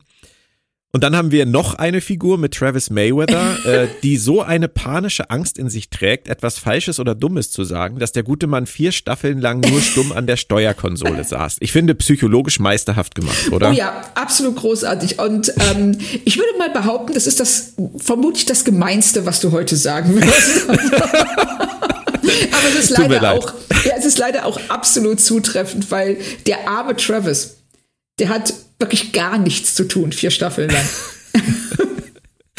Und natürlich, falls das jetzt irgendjemand denkt, ich habe jetzt hier keine Insider-Infos aus irgendeiner äh, Produktion, aus einem Produktionstagebuch äh, gerade vorgetragen. Nein, es war natürlich nicht der Ansatz der Serie Travis Mayweather auf diese Art und Weise zu zeigen. Sie haben es einfach nur verkackt. Aber das wäre wenigstens eine Erklärung. Also, sorry, äh, Anthony Montgomery, äh, sorry, Travis, das war gemein. Ähm, die zweite Sache, die ich wirklich meinte, ist natürlich der Cindy-Konflikt und der Druck nach so einem Terrorschlag sozusagen die Last der Sicherheit der eigenen Welt auf den Schultern mit sich zu tragen und vor allem in diese Mission zu tragen. Hast du diesen Druck ausreichend gespürt? Ähm, wenn ich ehrlich bin, nicht so richtig. Ich weiß nicht, wie es dir da geht, aber ich fand, dass ähm, die Schwere dieses Anschlags und ähm, die Konsequenzen, die möglichen Konsequenzen daraus nie so wirklich zu einem zu einer Verhaltensveränderung geführt haben. Weißt du, was ich meine? Also ja, also bei Archer würde ich sagen, hat man am Anfang schon den Eindruck gehabt, oh ja. dass das auf ihm lastet. Er hat sich sogar die Haare kurz geschnitten. Ja, krasser Und Move. Nein, aber ähm, Scott Bakula hat das schon in der dritten Staffel gerade zu Beginn sehr viel grüblerischer gespielt. Das finde ich schon. Ja, das Aber, stimmt. Aber ähm, ansonsten würde ich auch sagen, also gerade denke ich da an Trip, der ja auch den Verlust seiner Schwester verkraften musste. und der in diesem Zuge letztendlich die ganze dritte Staffel durch nichts anderes zu tun hatte, als ein bisschen mit T'Pol zu fummeln. Also zu massieren. Zu massieren du weißt, was bitte. ich meine. Ja. Ähm, ja, aber mir war das zu wenig. Ja, ist es auch. Und es sind immer wieder so isolierte Momente. Jetzt mal abgesehen von Archer. Bei Archer merkt man die Veränderung am deutlichsten. Da ist so, da wird auf einmal dieses, diese Unschuld, die fehlt. Also du hast ihn ja gerade in den ersten Staffeln ist er jemand, der auch unheimlich optimistisch und staunend in dieses neue Universum reingeht und das erkunden will. Und ähm, selbst wenn sie Gegnern begegnen und ähm, Völkern, mit denen es Konflikte gibt, er behält das bei und das ist weg am Ende der, äh, am Anfang der dritten Staffel. Und das fand ich wirklich gut. Aber dann sagst du zu Recht Trip, ne, der, dessen, dessen Schwester ums Leben kommt und der ja nichts anderes zu tun hat, als eben sich dann zu Paul zum Trost zuzuwenden. naja, es soll ihm ja helfen. Aber sie haben das nachher ja in der Staffel noch ganz gut gemacht. Das wollen wir nicht vergessen. Er hatte dann nachher noch wirklich sehr emotionale Szenen, ja. als das alles aus ihm herausbrach. Aber so insgesamt würde ich sagen, fing die dritte Staffel dann doch sehr entspannt an. Und es war dann doch mehr so eine, so eine chillige Schnitzeljagd durch ja. die Ausdehnung. Und das fand ich nicht so ganz passend. Aber. Ja, und die Ausdehnung generell. Die Ausdehnung generell. Aber das äh, wollen wir nicht thematisieren heute. Das ist zumindest nichts, was mit einem psychologischen Aspekt irgendwie einhergeht. Ähm, Außerdem psychologischen Aspekt, Aspekt die Zuschauer, die da sitzen und sagen, was jetzt? Vielleicht. Aber generell muss man sagen, bei den ganzen klassischen Star Trek-Serien kam immer eine Sache ein bisschen zu kurz. Wenn wir denken an Picard nach dem Borg-Zwischenfall. Auch wenn er die Folge mit seinem Bruder hatte. Nach seiner Assimilierung. Dann das komplette zweite Leben in The Inner Light, was du angesprochen hast. Dann seine Geschichte mit Es sind vier Lichter, wo er eigentlich gebrochen war. Mal wieder. O'Brien nach seinen diversen Folter, Gedächtnisverlust, Strafverfahren, whatever Geschichten. Man ging dann doch immer sehr schnell wieder zur Normalität über. So langwierige psychologische Auswirkungen gab es eigentlich fast nie, oder? Ja, das ist absolut richtig. Ich denke, ähm, also ich könnte mir gut vorstellen, dass es im ähm, Autorenraum und im Autorenzimmer auch Diskussionen darüber gab. Weil ähm, die Frage ist, was willst du sehen? Willst du Figuren sehen, die ähm, gegen ein Trauma ankämpfen, die ähm, langsam ihre Psyche heilen und wieder in die Normalität zurückkehren? Oder willst du unterhaltendes Fernsehen erzählen? Und wenn du der Meinung bist, dass beides zusammen nicht funktioniert, vor allen Dingen bei TNG, in diesem doch sehr episodenhaft erzählten ja, Kosmos, dann kommst du auch schnell an den Punkt, wo du dir denkst, so, ey, komm, wir handeln das jetzt mal kurz ab. Er geht zu seinem Bruder, heult ein bisschen rum und nächste Folge sind alle wieder glücklich. Genau. Und gerade bei ihm haben sie es dann ja so interessant gelöst, dass sie die ganze Serie durch dann eigentlich nichts mehr damit gemacht haben und dann erst in First Contact haben sie seinen Zusammenbruch, der offenbart, dass er einfach noch lange nicht durch ist mit ja. diesem Thema. Das war schon cool, aber es kam halt auch ein bisschen aus dem Nichts. Es kommt total aus dem Nichts. Also ich erhalte ihn zugute, dass ähm, Fernsehen zu dieser Zeit auch einfach anders funktioniert hat und sie nicht davon ausgegangen sind, dass alle Leute jede Woche einschalten. Und ähm, sie dann keinen Bock hatten, ähm, wenn du so eine langwierige Geschichte hast, musst du sie letzten Endes in jeder Folge neu erklären. und das wird für die Fans, wird das halt total öde. Und ähm, nimmt dir auch Zeit, die du deiner Geschichte gönnen könntest. Du, weil sie haben nur diese 42 Minuten. Stell dir das mal vor. Stell dir das mal vor, in jeder weiteren Folge in TNG, wo irgendeine Brückenszene kommt und es irgendwie zum Thema wird mit irgendwelchen Aliens über den, den Viewscreen, dass jemand entführt wurde und jedes Mal Picard so seine Hand vors Gesicht legt und so oh, macht. und Troy dann jedes Mal zu denen sagt, entschuldigen Sie, er hat ein Trauma hinter sich. Wir verarbeiten das. ja, genau. Also er ist ja von Cardassianern entführt worden und das war so und so. Und von den Borg. Und von den Borg. Also ich verweise da an äh, die Akte 37-C458. Und ähm, vielleicht wollen Sie sich da näher informieren. Und äh, wir, wir warten dann die Zeit ab und dann können Sie sich ihm in angemessener Weise nähern. Vielen Dank. Genau. Oder jedes Mal in Deep Space Nine, wenn O'Brien irgendwie zickig auf irgendwas reagiert und irgendjemand zu jemand anders sagt, lass ihn, der, der ist gefoltert worden, der ist, der stand vor Gericht, der hat sein Gedächtnis verloren, der wurde geklont. Der, der Mann ist verheiratet mit Keiko, der kann nicht mehr. genau. Der ist durch. Der ist durch. Nein, du hast natürlich recht. Das ist natürlich auch so ein bisschen Segen und Fluch ähm, dieser Art von Fernsehen. Ja. Das muss man einfach so sehen. Auf jeden Fall. Und ähm, es ist eben auch die Frage, was sie rausgeholt hätten. Und ja. äh, was uns das gebracht hätte beim Zusehen ähm, für die Figuren ähm, aus heutiger Sicht, wo eben Fernsehen größtenteils sehr wo die Folgen sehr stark aufeinander aufbauen, praktisch wie Kapitel eines einzelnen Romans, ist das schon so ein bisschen komisch, dass sie ähm, in der Lage sind, völlig darüber hinwegzugehen, eine, eine Folge später. Aber es ist eine andere Art des Erzählens und es hat mir nie gefehlt. Nein, nein, nein, das stimmt schon. Aber trotzdem, was wir sagen dürfen, ist, dass sich Star Trek seit 2017 ähm, in einigen Bereichen gewandelt hat ähm, mit Star Trek Discovery ist eine ganz andere Art von Emotionalität, Problembewältigung eingezogen. Wir denken an Michael Burnham und ihre oft zitierten Tränen. Wir denken an das Teilen von persönlichen Geschichten und Gefühlen, selbst in Gruppensituationen, an das Wahrgenommen werden, an den Wunsch wahrgenommen zu werden. Das kann und darf man, glaube ich, sagen, dass die Serie da ähm, ein Feld für Star Trek geöffnet hat, was vorher vielleicht zu stark ausgeklammert wurde. Oder wie siehst du das persönlich? Ja, das glaube ich auch. Also sie ähm, gerade dieses wahrgenommen und gesehen werden, das ist für mich eigentlich der Aspekt, der tatsächlich mit am besten funktioniert, weil ähm, sie eben Figuren haben, die ähm, so in Star Trek bisher noch nicht vorgekommen sind. Und sage gerade was ähm, sexuelle Identität angeht oder Geschlechteridentität, ist besser zu sagen. Und ähm, das war etwas, das immer sehr stark ausgeklammert wurde. Ich meine, es gibt in TNG ja eine Folge mit Riker, in der sie versuchen, so ein bisschen auch ähm, äh, eine non-binäre ähm, außerirdischen Gesellschaft zu zeigen.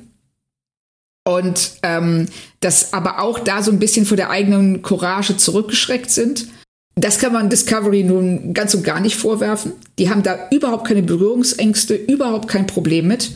Ähm, die Emotionalität, damit tue ich mich ehrlich gesagt schwer. Also vor allem der Kontext, in dem das ganz oft passiert, dass Leute ähm, Erlebnisse teilen in Momenten, in denen ich sagen würde, hör mal, wir haben jetzt gerade ein anderes Problem wir können da gern später drüber reden, aber jetzt würde ich gerne erstmal die nächsten fünf Sekunden überleben, wenn es dich nicht stört. Ja. Also. Das stimmt, das stimmt. Und ich habe auch manchmal das Gefühl, die Macher überladen die Serie mit all diesen Themen, ähm, um diesen Aussagewert immer weiter nach oben zu schrauben. Und das bringt dann immer diese Momente hervor, die du gerade jetzt am Ende zitiert hast, dass man das Gefühl hat, es müsste jetzt eigentlich was anderes wichtig sein, aber den Machern ist es einfach zu wichtig, immer an dieser einen Schraube zu drehen. Ja, genau. Und das ist, ähm, ich, ich finde das ganz merkwürdig. Also ich kann verstehen, dass sie die Verfehlungen ähm, von Star Trek und ähm, was die Darstellung von ähm, äh, anderen äh, geschlechtlichen Identitäten angeht und auch von Homosexualität. Das ist ja immer ausgeklammert worden und auch zu einem Zeitpunkt, wo es im Mainstream-Fernsehen längst angekommen war dass sie jetzt sagen, okay, jetzt packen wir einfach nochmal fünf Schaufeln drauf, um zu zeigen, hallo, wir sind auch in der TV-Gegenwart angekommen. Ja. Aber es ist viel und es ist im Kontext nicht immer nachvollziehbar. Und mir sind aber trotzdem diese Aspekte, die du jetzt gerade skizziert hast, viel wichtiger an Star Trek Discovery als dieser ganze, ich will mal sagen, ähm, es, es klingt zu negativ, wenn ich Story Ballast sage. Aber es ist bei uns häufig so, wenn wir über neue Star Trek sprechen, über moderne Star Trek sprechen, dass wir das Gefühl haben und das auch immer so benennen, dass sie zu viele Fässer hinstellen und ja. eigentlich mit viel weniger viel besser arbeiten könnten. Richtig. Und wenn man sich halt anguckt, was in Discovery passiert ist, also ich habe jetzt vor eingangs habe ich das ja auch schon kurz skizziert, aber es gibt noch die Meuterei von Michael Burnham, es gibt den Tod ihrer Mentorin, ihres Captains, die Rückkehr zur Sternflotte, dann der Krieg gegen die Klingonen, dann die Reise ins Spiegeluniversum, dann die Enttarnung, dass der neue Captain ein Schwindler war, der Tod von Dr. Kalber, die Rückkehr von Dr. Kalber. neuer Interims-Captain, Michaels Mutter und ihr Kindheitstrauma und dann dieser riesen Zeitsprung 930 Jahre weiter, alles zurücklassen, neu anfangen, wieder neuer Captain. Das klingt doch eigentlich nach Stoff für zwölf Staffeln. Es waren aber nur zwei und ein paar Folgen. Kann man an der Stelle sagen, gerade mit ihrem Wunsch, so viel auszusagen auf dieser gesehen werden Schiene, auf der, auf der Schiene der, der, auf der Gender-Schiene, ist es da nötig, storymäßig so wahnsinnig viel draufzuladen? Also, ich glaube, man kann ohne zu großen Widerspruch zu befürchten sagen, Prioritäten setzen ist nicht die große Stärke der Serie. Also sie ähm, wissen ganz oft nicht, worauf sie den Scheinwerfer richten sollen. Und deshalb haben wir diese, diese Storyfässer die äh, immer wieder aufgemacht werden, so von wegen, okay, wir haben jetzt das erzählt. Aber für den Fall, dass euch das nicht gefällt, dass ihr lieber was anderes sehen wollt, erzählen wir jetzt das. Und ähm, okay, und ihr wollt vielleicht auch noch was davon haben? Weißt du, das ist so wie, ähm, wenn du äh, Chili con Carne machst. Was gehört in Chili con Carne? Chili und Carne. Also, ne? Chili und Fleisch. Und dann vielleicht noch, wenn du großzügig bist, Tomaten rein, und äh, dann ist das Ganze drei Stunden kochen und alle sind glücklich. Und dann hast du Leute, die ähm, äh, schütten noch ähm, eine Flasche Cola rein. Oder was wirklich gemacht wird, oder ähm, zehn verschiedene Gewürze, Basilikum und Oregano und Pfeffer und Salz und Kumin und ähm, vielleicht noch ähm, Piment und ähm, Allspice und was weiß ich was. und du hast am Ende hast du einen Geschmackswust in dem keiner mehr irgendwas identifizieren kann. Und Discovery tendiert immer eher in Richtung zu viel als zu wenig. Frau Kern erklärt Discovery mit Chili con Carne. Finde ich, finde ich sehr schön, kann ich aber komplett nachvollziehen. Tatsächlich. So. Und es, es lenkt immer ein bisschen zu sehr von den wichtigen Dingen ab. Aber die sind so wichtig, dass man sie trotzdem nicht aus den Augen verlieren darf. Richtig. Und ja. das ist das, wo sie oft kämpfen, um ähm, ihre Botschaft und ihre Geschichte gleichzeitig an uns heranzutragen. Ja. Und ähm, beides für sich genommen ähm, kann ich total respektieren und akzeptieren. Sie wissen nur ganz oft nicht, wie sie das mischen sollen, wie sie das Mischverhältnis herstellen sollen, in dem alles zur Geltung kommt, was sie sagen wollen, ohne sich gegenseitig zu überlagern. Mhm. So wie Basilikum und Oregano. Auch noch ein paar Küchentipps, also praktische Küchentipps. Sehr schön. Ich meine, das ist hier ein ähm, Dienstleistungspodcast, würde ich mal sagen. Aber wirklich. Wir haben uns gedacht, äh, zu all diesen Themen und Fässern, diesen psychologischen Fässern vor allem die Discovery aufmacht. Da muss dieses Mal noch eine Fachfrau her, Claudia. Nichts gegen dich und auch nichts gegen mich, aber wie, du hast dich mit Dr. Mona Abdelhamid getroffen und über diverse Themen in Zusammenhang mit Psychologie in Star Trek gesprochen, speziell natürlich über Discovery. Und ich bin jetzt wirklich sehr, sehr gespannt, was dabei rausgekommen ist. Ja, also ich fand das Gespräch in dem Fall enorm aufschlussreich und spannend und ähm, ich würde auch sagen, hören wir mal rein. Machen wir.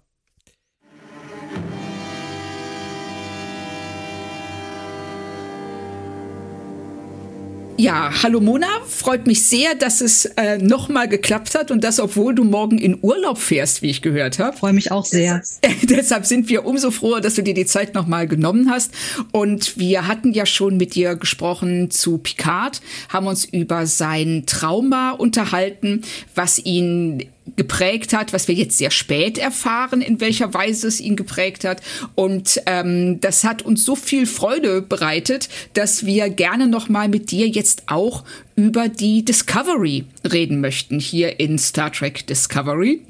Und zwar haben wir ja jetzt hier zu Beginn der dritten Staffel eine sehr krasse Situation für die gesamte Besatzung, denn wir fliegen mal eben innerhalb von wenigen Minuten in die Zukunft. Und zwar nicht nur ein paar Jahre, sondern tatsächlich 930 Jahre.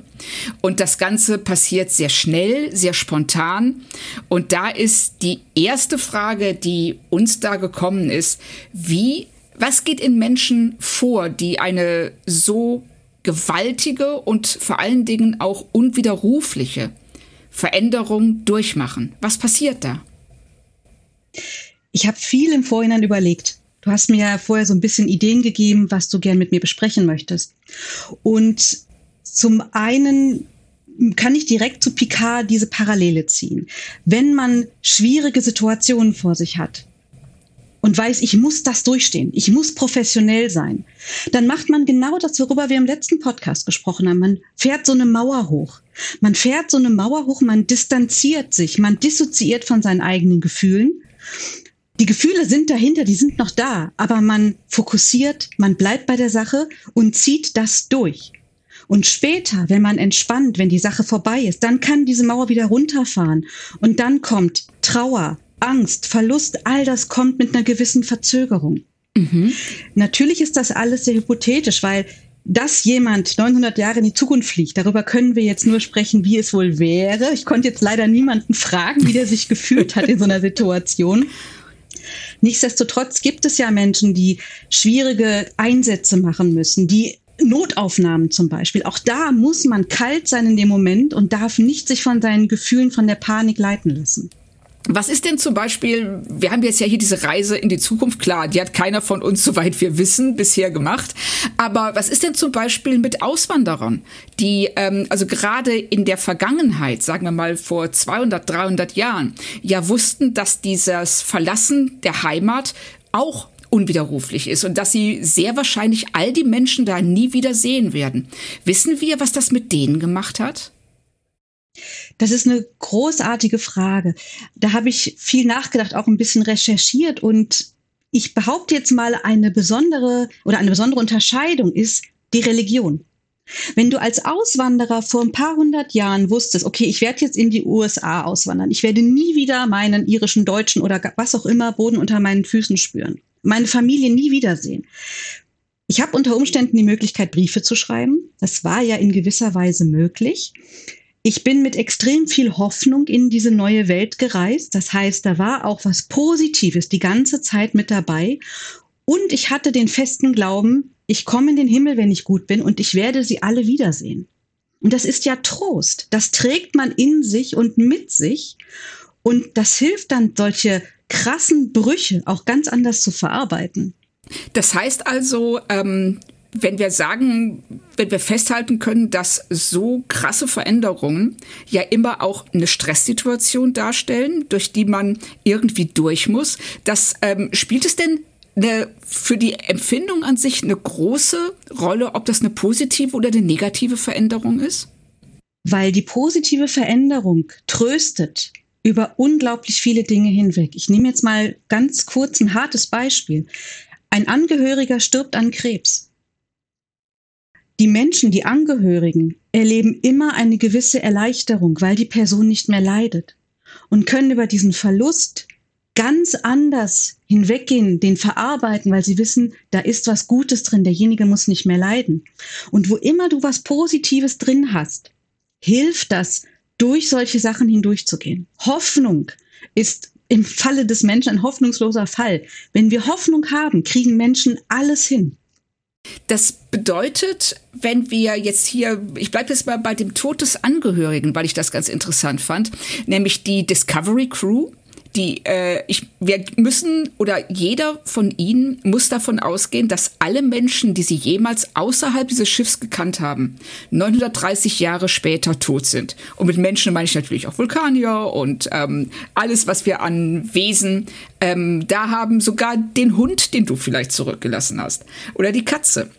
Seine, also aber sie haben ja nicht das, was jetzt die Menschen in deinem Beispiel hatten, nämlich diesen Abschluss dass da jemand stirbt und man kann damit umgehen, sondern das ist ja was, sie lassen diese Menschen leben zurück, aber ist das dieses abstrakte Wissen, dass die ja tot sein müssen? Prägt dich das? Bedeutet das, dass Trauer anders möglich ist? Wir haben ja auch in der heutigen Zeit häufig Verwandte und Freunde ganz woanders auf der Welt.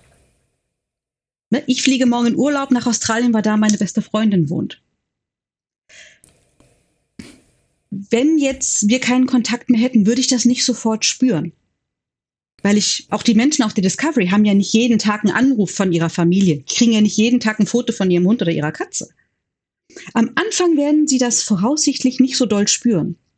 Aber wenn jetzt so die ersten Wochen rum sind, die ersten Anführungsstriche Feiertage passieren, es kommen keine Nachrichten, keine Briefe rein.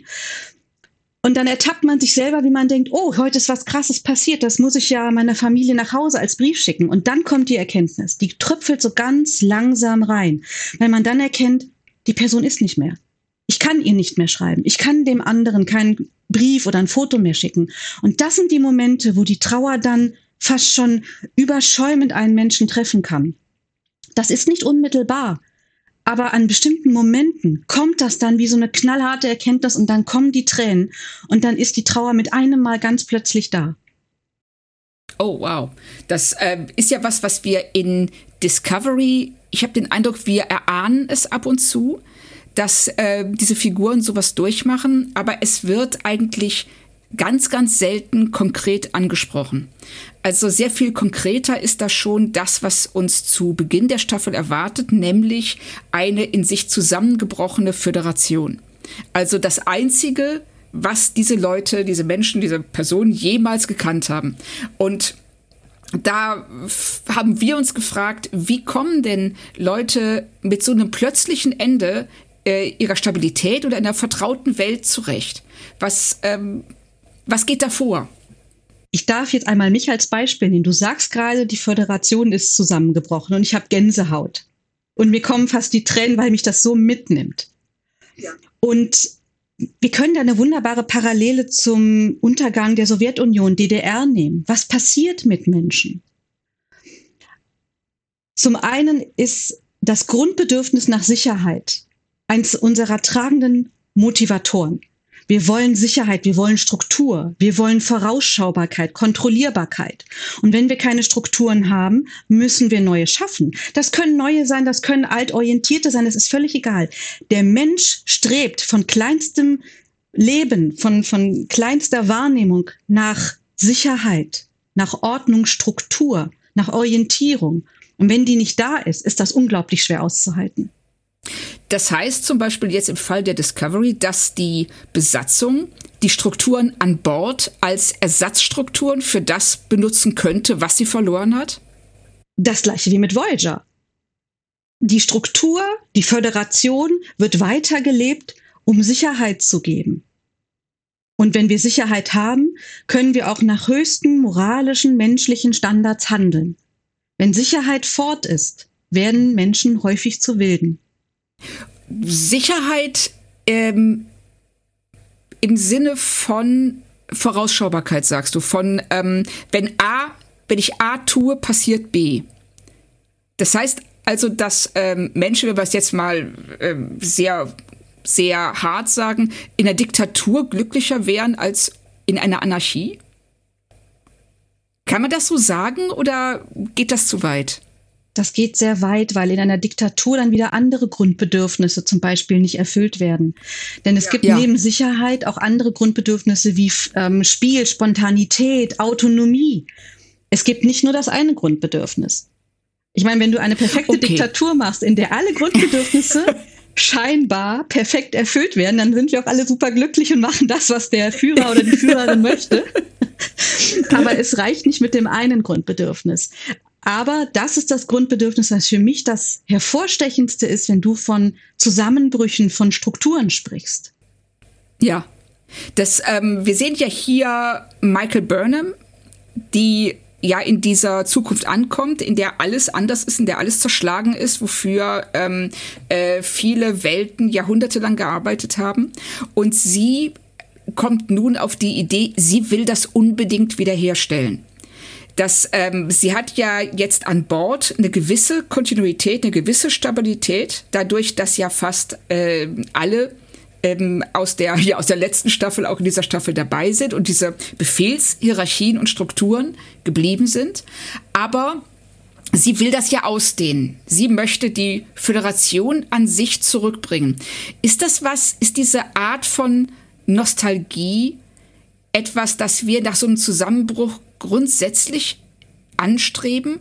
Oder nehmen wir uns nicht hier auch die Möglichkeit, diesen, dieses, diesen Zusammenbruch als Chance zu sehen? Bin ich vollkommen bei dir. Mutig sein, was Neues machen. Das ist die Chance. Ich glaube, nur dafür bräuchte es mehrere Köpfe, die auf Augenhöhe miteinander arbeiten.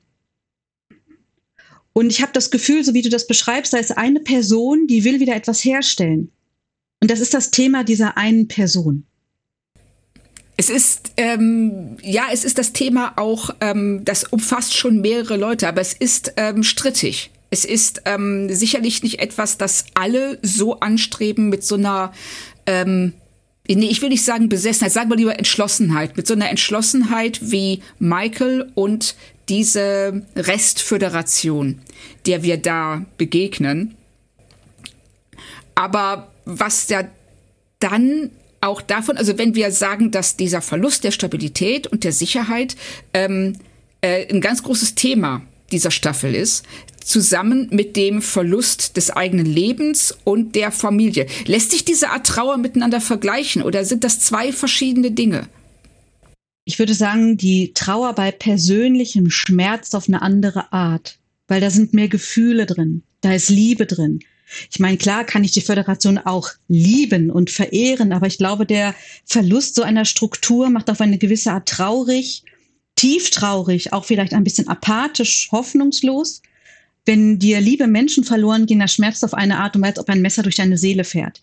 Das ist schon, glaube ich, in der Art und Weise etwas unterschiedlich. Ich meine, ich muss die ganze Zeit jetzt zum Beispiel an den Untergang der DDR denken.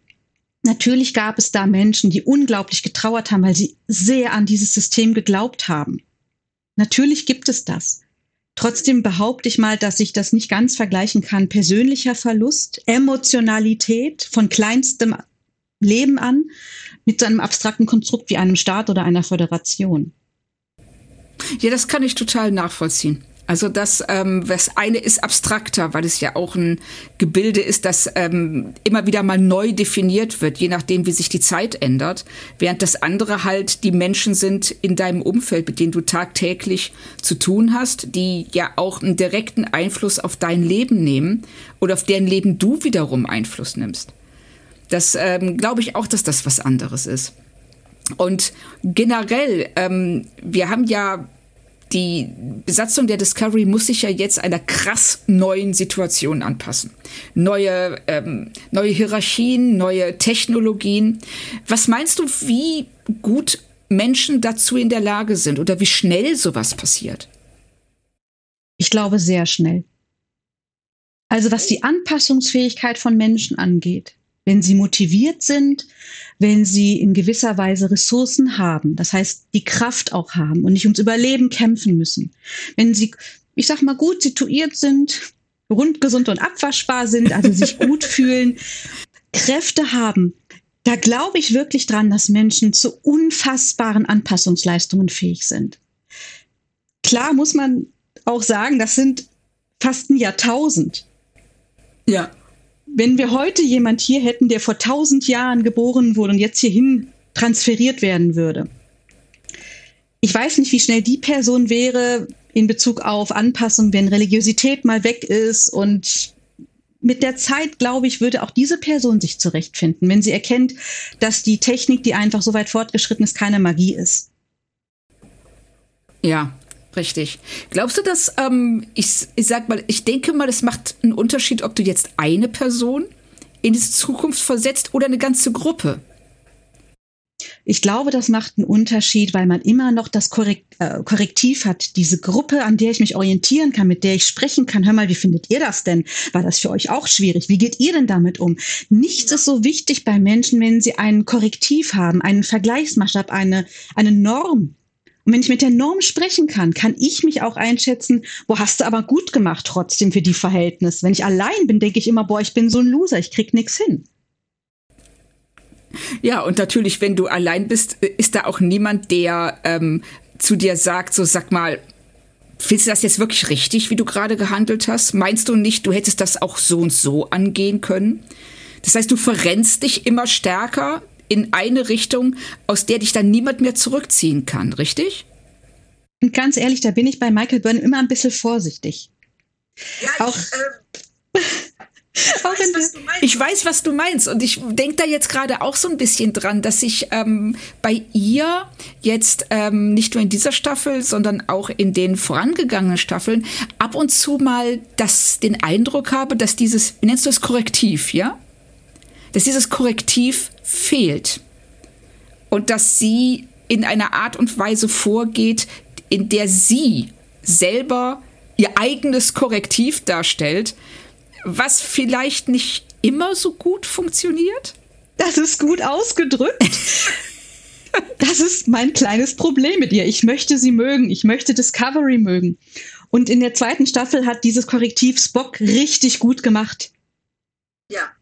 Spock hat die ganze Zeit gefragt und hinterfragt und in Frage gestellt und verglichen und sie echt auf den Boden der Tatsachen geholt. Und deswegen finde ich diese Dialoge so fantastisch, weil er ganz stark ist. Ja, und hier ist es ja auch so ein bisschen Saru, der auf sie eingeht und versucht, sie auch immer wieder ein bisschen zurückzuholen. Auf das, ähm, von dem, von der Richtung, in der sie da schießt in die sie da schießt. Und das, ähm, man könnte natürlich jetzt auch argumentieren, dass ja die Besatzung der Discovery unter einem Dauerstress steht. Also gerade, also schon vorher ist das ja sehr hart. Immer wieder kämpfen sie alleine, fast schon auf verlorenen Posten um das Wohl der Föderation, der Menschheit, des Universums, kann man fast schon sagen. Und jetzt hier ist das wieder so und zwar noch extremer. Du sagtest am Anfang unseres Gesprächs, dass ja, ähm, dass man diese Mauern aufbaut, wenn man in einer krassen Situation ist und die dann erst abbaut, wenn die Gelegenheit da ist und dann die Emotionen und die Trauer da ist. Was ist denn, wenn dieses, wenn das dauert, wenn diese Mauern, wenn diese, dieser Moment der Ruhe einfach nicht eintritt?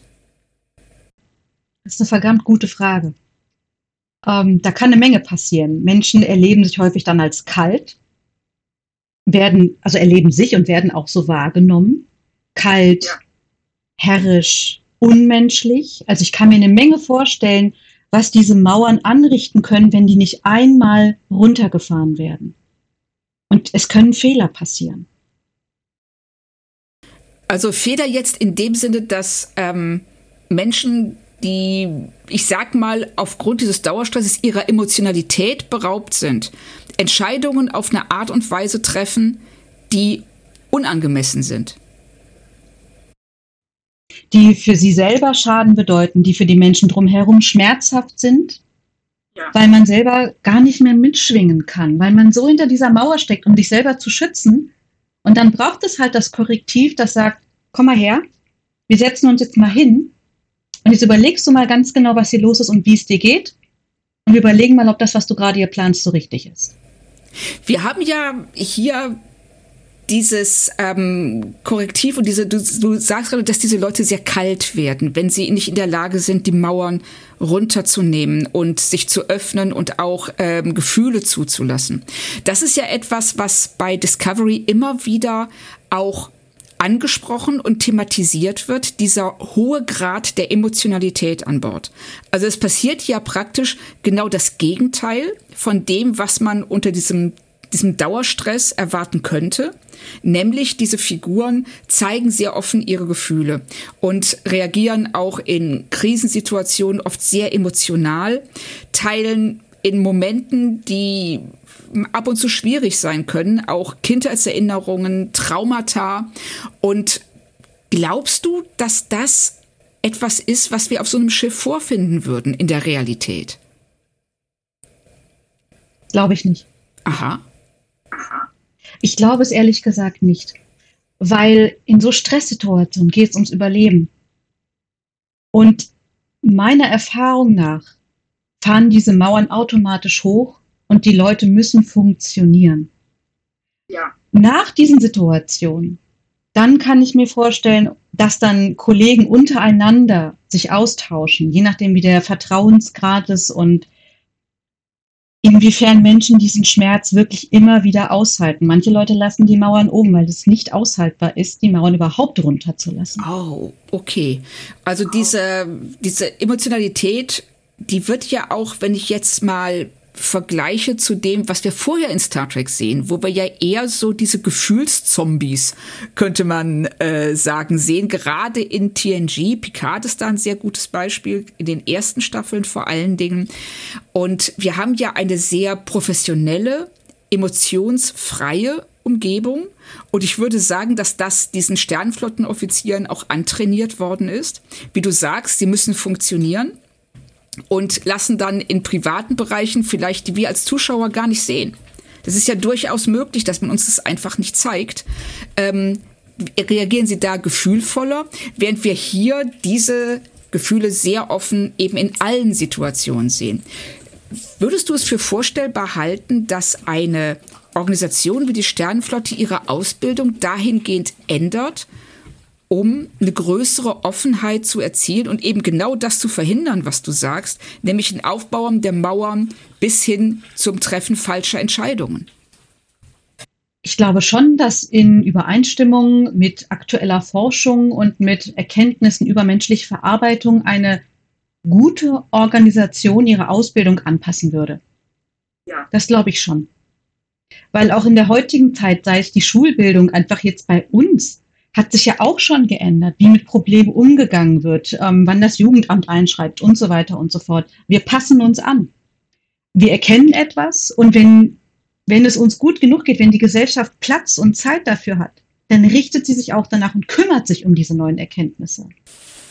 Das ist natürlich ein sehr interessanter Punkt, wenn man ähm, davon ausgeht, dass diese Emotionalität, die ja gerne auch kritisiert wird, eigentlich eine Weiterentwicklung ist und auch eine positive.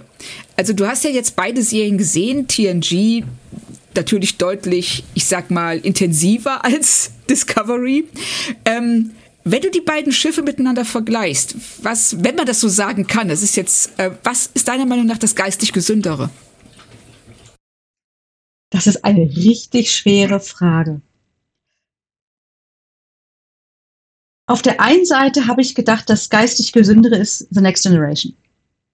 Ja. Weil ich das Gefühl hatte, dass die Charaktere, du nennst die Emotionen Zombies, ich für mich habe sie als sehr resilient wahrgenommen. Das heißt, mit einer sehr starken inneren Gesundheit, die in schwierige Situationen kommen, aber mit dieser starken inneren Ressource, dieser inneren Widerstandsfähigkeit damit umgehen können, was da passiert. Und auf der anderen Seite, bei Discovery hatte ich das Gefühl, ja, die leben ihre Gefühle, sie leben sie aus, aber ganz ehrlich, es ist auch manchmal gesund, Gefühle zu kontrollieren. Und das sage ich mit meinem Job. Wir müssen manchmal diese Mauern hochfahren. Wir müssen das manchmal tun, sonst halten wir bestimmte Dinge nicht durch und aus. Mir, mir ist auch aufgefallen, dass sie ähm, sehr hart mit Personen umgehen, die diesen, die diese Emotionalität nicht mittragen.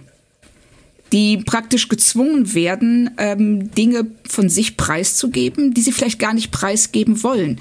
Und das setzt ja, baut ja auf eine andere Art und Weise Druck aus, auf, der ja auch nicht angemessen ist, oder? Solange ein Mensch selber sagt, ich bin so wie ich bin, und ich habe keinen Leidensdruck und verursache euch keinen Leidensdruck, dass ich so bin, wie ich bin, dann lasst mich doch in Ruhe. Und da stehe ich voll hinter. Jemand hat eine gewisse Art und er leidet selber nicht drunter oder er und sie lässt andere nicht drunter leiden. Warum dann zwingen oder verändern? Dann ist doch alles in Ordnung. Jeder ist ein Individuum, jeder darf auf seine Art und Weise mit Belastungen umgehen. Und du hast völlig recht. Ich finde, das hat dann so ein Geschmäckle. Wir müssen hier diese Emotionalität rauskehren. Und vielleicht ist auch das das, was an manchen Stellen so schwierig auszuhalten ist, weil dann alles so emotional sein muss. Ja, ja, genau. Also das finde ich ein sehr gutes Argument. Und in dem, in der Hinsicht auch, findest du es nicht merkwürdig, dass es auf der Discovery keinen Counselor gibt? So wie Diana Troy? Ist das nicht eher ein Rückschritt als ein Fortschritt? Cause and Effect. Vielleicht ist Diana der Grund, dass im Team sie alle so gesund sind. oh, gutes Argument. Sehr gut, stimmt, stimmt. Das heißt, also Ich finde das sehr schön. Das, ähm, vielleicht haben sie auch die, ähm, gedacht, dass sie keinen Counselor brauchen, weil ja, wenn alle ihre Gefühle so offen zeigen und freimütig damit umgehen, ja äh, daraus automatisch eine harmonische Schiffsumgebung wird, in der alle sich. ich sehe, du stimmst mir da nicht ganz. Weißt du, wenn alle Menschen ihre Emotionalität leben, um Gottes Willen, dann krieg ich Angst. also du hast völlig recht. Ähm, so belastet, wie diese Crew wirkt, und so bezeichne ich das jetzt mal, diese Emotionalität ist ja auch eine Form von Belastung, die sie durchmachen, dass die auf jeden Fall Unterstützung bräuchten. Ja, die, sie bekommen sie ja dann auch dadurch, dass der Schiffsarzt die Position irgendwann einfach übernimmt.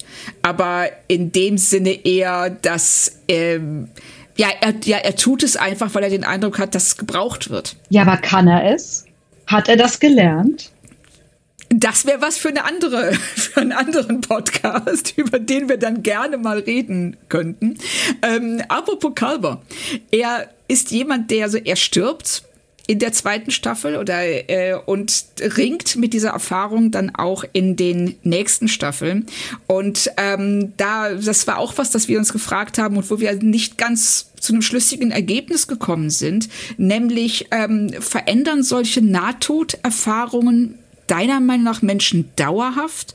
Leiden sie darunter? Schöpfen sie daraus Hoffnung? Also erst einmal meine Erfahrung nach ja, das verändert. Die Frage ist, in welchem Kontext habe ich diese Nahtoderfahrung?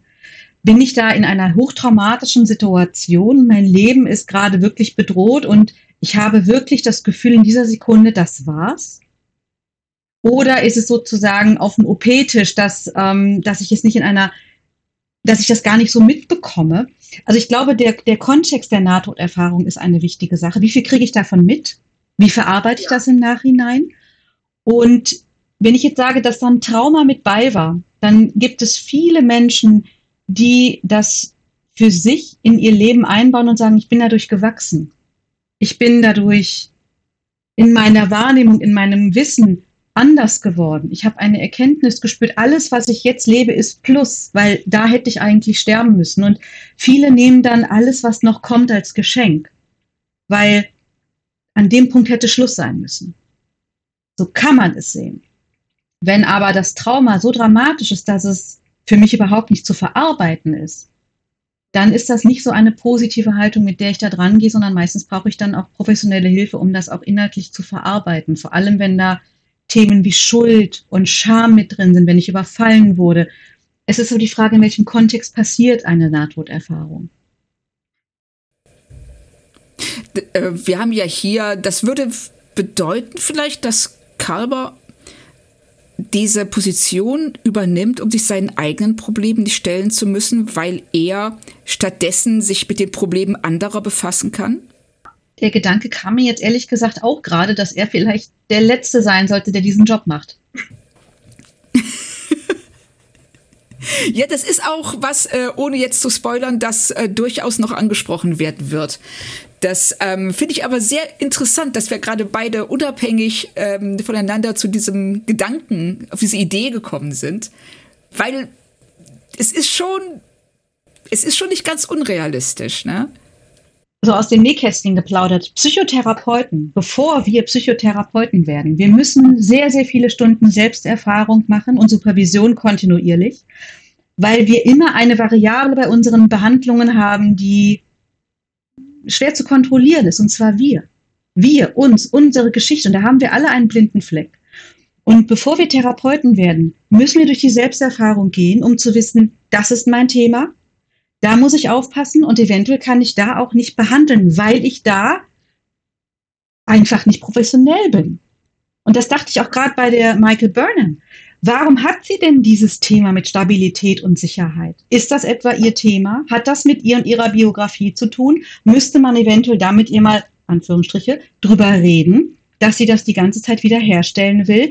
Wir alle bringen uns in unsere Entscheidungen ja mit rein. Das finde ich wahnsinnig spannend, weil wir haben ja bei Michael tatsächlich diesen Hintergrund, dass äh, ihre Eltern gestorben sind, dass sie in einer sehr frühen Phase ihrer Kindheit aus der vertrauten Umgebung gerissen wird, in eine völlig neue kommt, auch noch auf einem anderen Planeten, in einer ganz fremden Kultur, die eben auch sehr anders als Menschen mit Gefühle, mit Gefühlen umgeht. Und das finde ich einen unheimlich interessanten Ansatz. Also manche Therapeuten würden bei Michael Burnham vielleicht sogar sagen, die hat ein Knallbindungstrauma, beide Eltern tot, sie noch ein ganz kleines Kind. Und Menschen versuchen das herzustellen, was sie brauchen. Ja. Ich will sie nicht pathologisieren. Während wir nur hier reden, kommt mir der Gedanke, wenn sie da auf eine gewisse fanatische Weise da ein Ziel hinterher jagt, hat ja. das vielleicht mit ihr zu tun, ohne sie zu bewerten oder pathologisieren zu wollen. Hat es mit ihr zu tun? Ja, man könnte ja argumentieren, dass alles, was du mit so einem mit so einer Entschlossenheit oder so einem Elan verfolgst, etwas ist, was dir persönlich sehr, sehr nahe geht. Sonst machst du das ja gar nicht. Genau. Und deswegen muss ja. man es auch hinterfragen. Und das ist ja was, was, ähm, was da Michael, unser Protagonist, unsere ähm, Identifikationsfigur im weitesten Sinne ist, weil sie steht ja so im Mittelpunkt der Handlung, dass es, glaube ich, der Serie an sich auch sehr schwer fällt, einen Schritt zurückzugehen und sie aus einer anderen Perspektive zu betrachten, nämlich aus der ihrer Freunde und anderen Besatzungsmitgliedern und zwar aus auf Augenhöhe. Also mir wird gerade, während wir sprechen, so klar, wie unflexibel Michael an vielen Stellen ist. Und ja. bei Unflexibilität werde ich immer ganz hellhörig und frage, Flexibilität ist gesund. Das müssen wir können. Ne? Beispiel Mauer hoch, Mauer runter. Ich gehe an einen Tag so, an dem anderen Tag so mit Problemen um. Das ist gesund. Flexibilität ist das Zeichen eines gesunden Geistes. Je unflexibler ich werde, je strammer und steifer ich werde, desto mehr Probleme verursache ich oft für mich und die anderen. Das ist die häufigste Konsequenz. Das macht ja auch Sinn, weil wenn ich ähm, äh, nicht flexibel bin, kann ich mich auch auf neue Situationen nicht einstellen, sondern reagiere immer gleich, worauf auch die Spannung zwischen mir und der Umwelt immer größer wird. Ganz genau. Spannend. Und wir haben ja genau diese Situation, dass sie ähm, in diese neue Welt geworfen wird. Also sehr viel krasser kann eine Veränderung nicht sein als die. Und wie geht sie damit um? Und wie, und sie passt sich ja am Anfang sehr schnell an. In dem Sinne, dass sie ähm, da einen neuen Job übernimmt und äh, auch eine Beziehung eingeht. Also das macht sie, aber ihre, der, ihre, die treibende Kraft ist eben auch diese Föderation die Wiederherstellung der Föderation. Das ist alles etwas Vorübergehendes. Wenn ich da einmal eine Parallele ziehen kann, ich finde die Parallelen zu Andromeda einfach unglaublich. Und selbst damals bei dieser Serie mit Kevin Sorbo hatte ich einfach kein so gutes Gefühl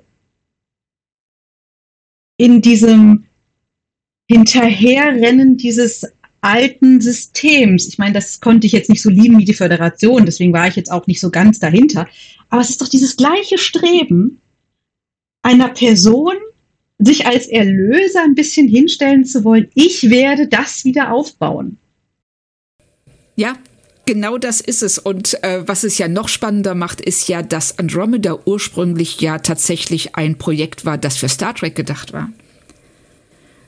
Und was sie jetzt im Grunde genommen nachholen in der dritten Staffel Discovery. Also gegen uns haben Verschwörungstheoretiker keine Chance. Wir finden alle Zusammenhänge. ja, ja, genau, richtig. Wir finden all die Verknüpfungen.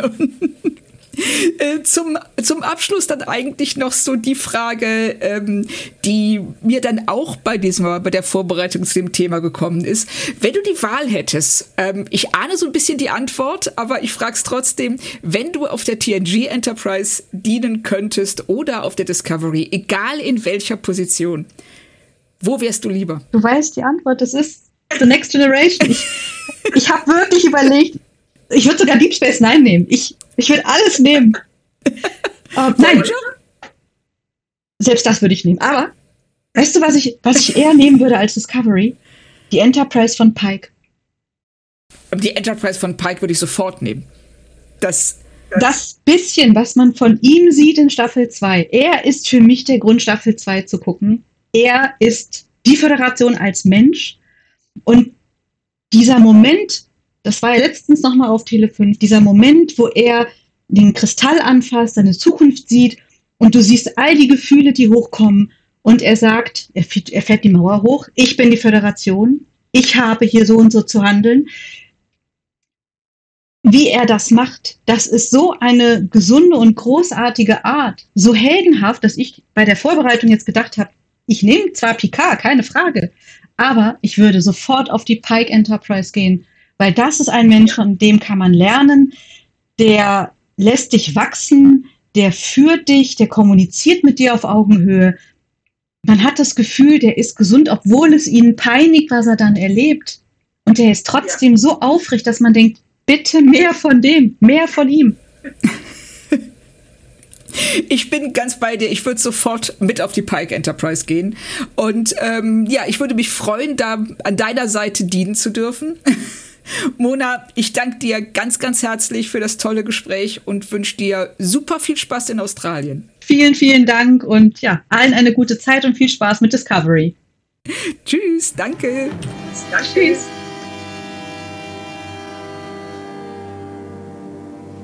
Ja, also ich kann nur sagen, danke, Claudia, und vor allem auch danke nochmal an Mona, dass sie mit dir dieses, wie ich finde, wirklich wunderbare, spannende Gespräch geführt hat. Und mir ist aufgefallen, das ist eigentlich so das, was ich jetzt für mich auch mitnehme, wie sie über dieses Thema, was jeder mit sich herumträgt, gesprochen hat. Dass man auch als Psychologe zum Beispiel in der Selbsterfahrung versucht zu finden, diesen Blindspot hat sie es, glaube ich, genannt, ähm, dass man, dass man nach dem eigenen Problemthema sucht. Das hat mich so erinnert an Star Trek 5 und den großen Schmerz, nach dem Cyborg bei Kirk, Spock und McCoy sucht. Und das finde ich wahnsinnig spannend. Ich habe genau das Gleiche gedacht dass ähm, es dieser äh, eine definierende Aspekt ist, den du ähm, immer wieder ausklammerst und der dir vielleicht erst bewusst wird, wenn du, wie das Cyborg ja macht, diese Konfrontation mit dem Schmerz erzwingst. Und ähm, das äh, fand ich enorm spannend, genauso wie diese, ähm, äh, dieser Aspekt von Flexibilität ein flexibles Reagieren auf die Umwelt. Und ähm, wie wichtig das ist und ähm, was es aussagt, wenn du dich immer mehr verhärtest und immer mehr davon weggehst, auf die Umwelt zu reagieren, sondern stur dein Ding durchziehst, selbst im Anbetracht von komplett, also von Beweisen, die dir sagen, ganz klar sagen, dein Verhalten ist falsch aber du kommst nicht raus. Und das ist was, was wir vielleicht auch bei Picard da sehen. Dieses, diese ständige Flucht vor Intimität. Aber da ist es nicht verkehrt, Star Trek zu gucken, muss ich sagen, weil Star Trek konfrontiert uns mit so vielen Ansätzen, über etwas nachzudenken, dass die, zumindest die geistige Flexibilität immer weiter ein bisschen befeuert wird. Ja, auf jeden Fall. Und sie ähm, dadurch, wenn man stark auf etwas reagiert, positiv oder negativ. Ich sag jetzt mal, die Reaktionen auf Discovery, die sind ja extrem. Also ich würde sagen, extremer als bei jeder anderen Star Trek-Serie bisher. Und ähm, was sagt das über mich selbst aus, dass ich so auf etwas reagiere? Ist es, ähm, ist hier, berührt die Serie hier etwas, mit dem ich mich auseinandersetzen sollte oder zumindest ähm, könnte? Oder ist es was, ähm, das äh, aus der Serie, kommt es aus der Serie raus oder aus mir? Oder das sind ja immer Überschneidungen, aber wo sind diese Überschneidungen und was sagt das über uns beide aus, die Serie und mich als Person? Da, das finde ich super spannend. Wir werden in den kommenden Wochen erleben, was die Autoren bei Discovery aus diesen ganzen Themen noch herausgeholt haben. Da gibt es ja inzwischen nicht nur die dritte Staffel, die aktuell ausgestrahlt wird, sondern auch schon die vierte und die fünfte in Planung. Da ist ja noch viel, über das wir sprechen können.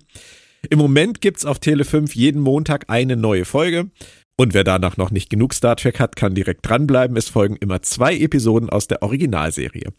Kann man sich auch immer wieder antun. Nachmittags gibt's obendrauf TNG, DS9 und Voyager. Werktags ab kurz nach 16 Uhr. Vier Episoden back-to-back. Mehr Star Trek im linearen TV geht nicht. Für heute sind wir durch, Claudia, und äh, wir hoffen, es hat euch gut unterhalten.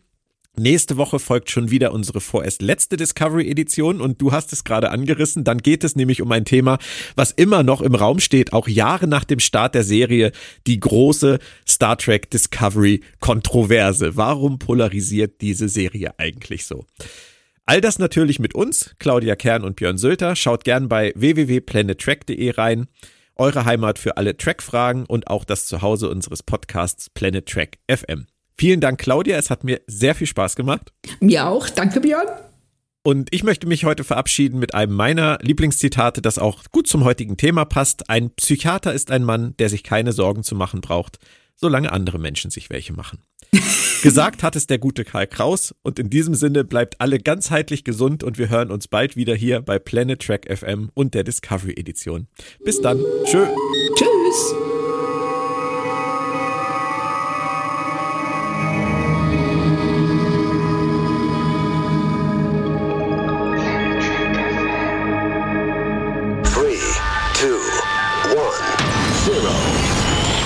Reise ins All kannst du ein paar Millionen hinblättern. Oder Tele 5 einschalten. Erlebe die Fortsetzung der Star Trek-Saga. Die Free TV-Premiere. Star Trek Discovery. Immer montags, 20.15 Uhr auf Tele 5. Planet Trek FM ist ein Podcast von planettrek.de. Die ganze Welt von Star Trek. Und darüber hinaus.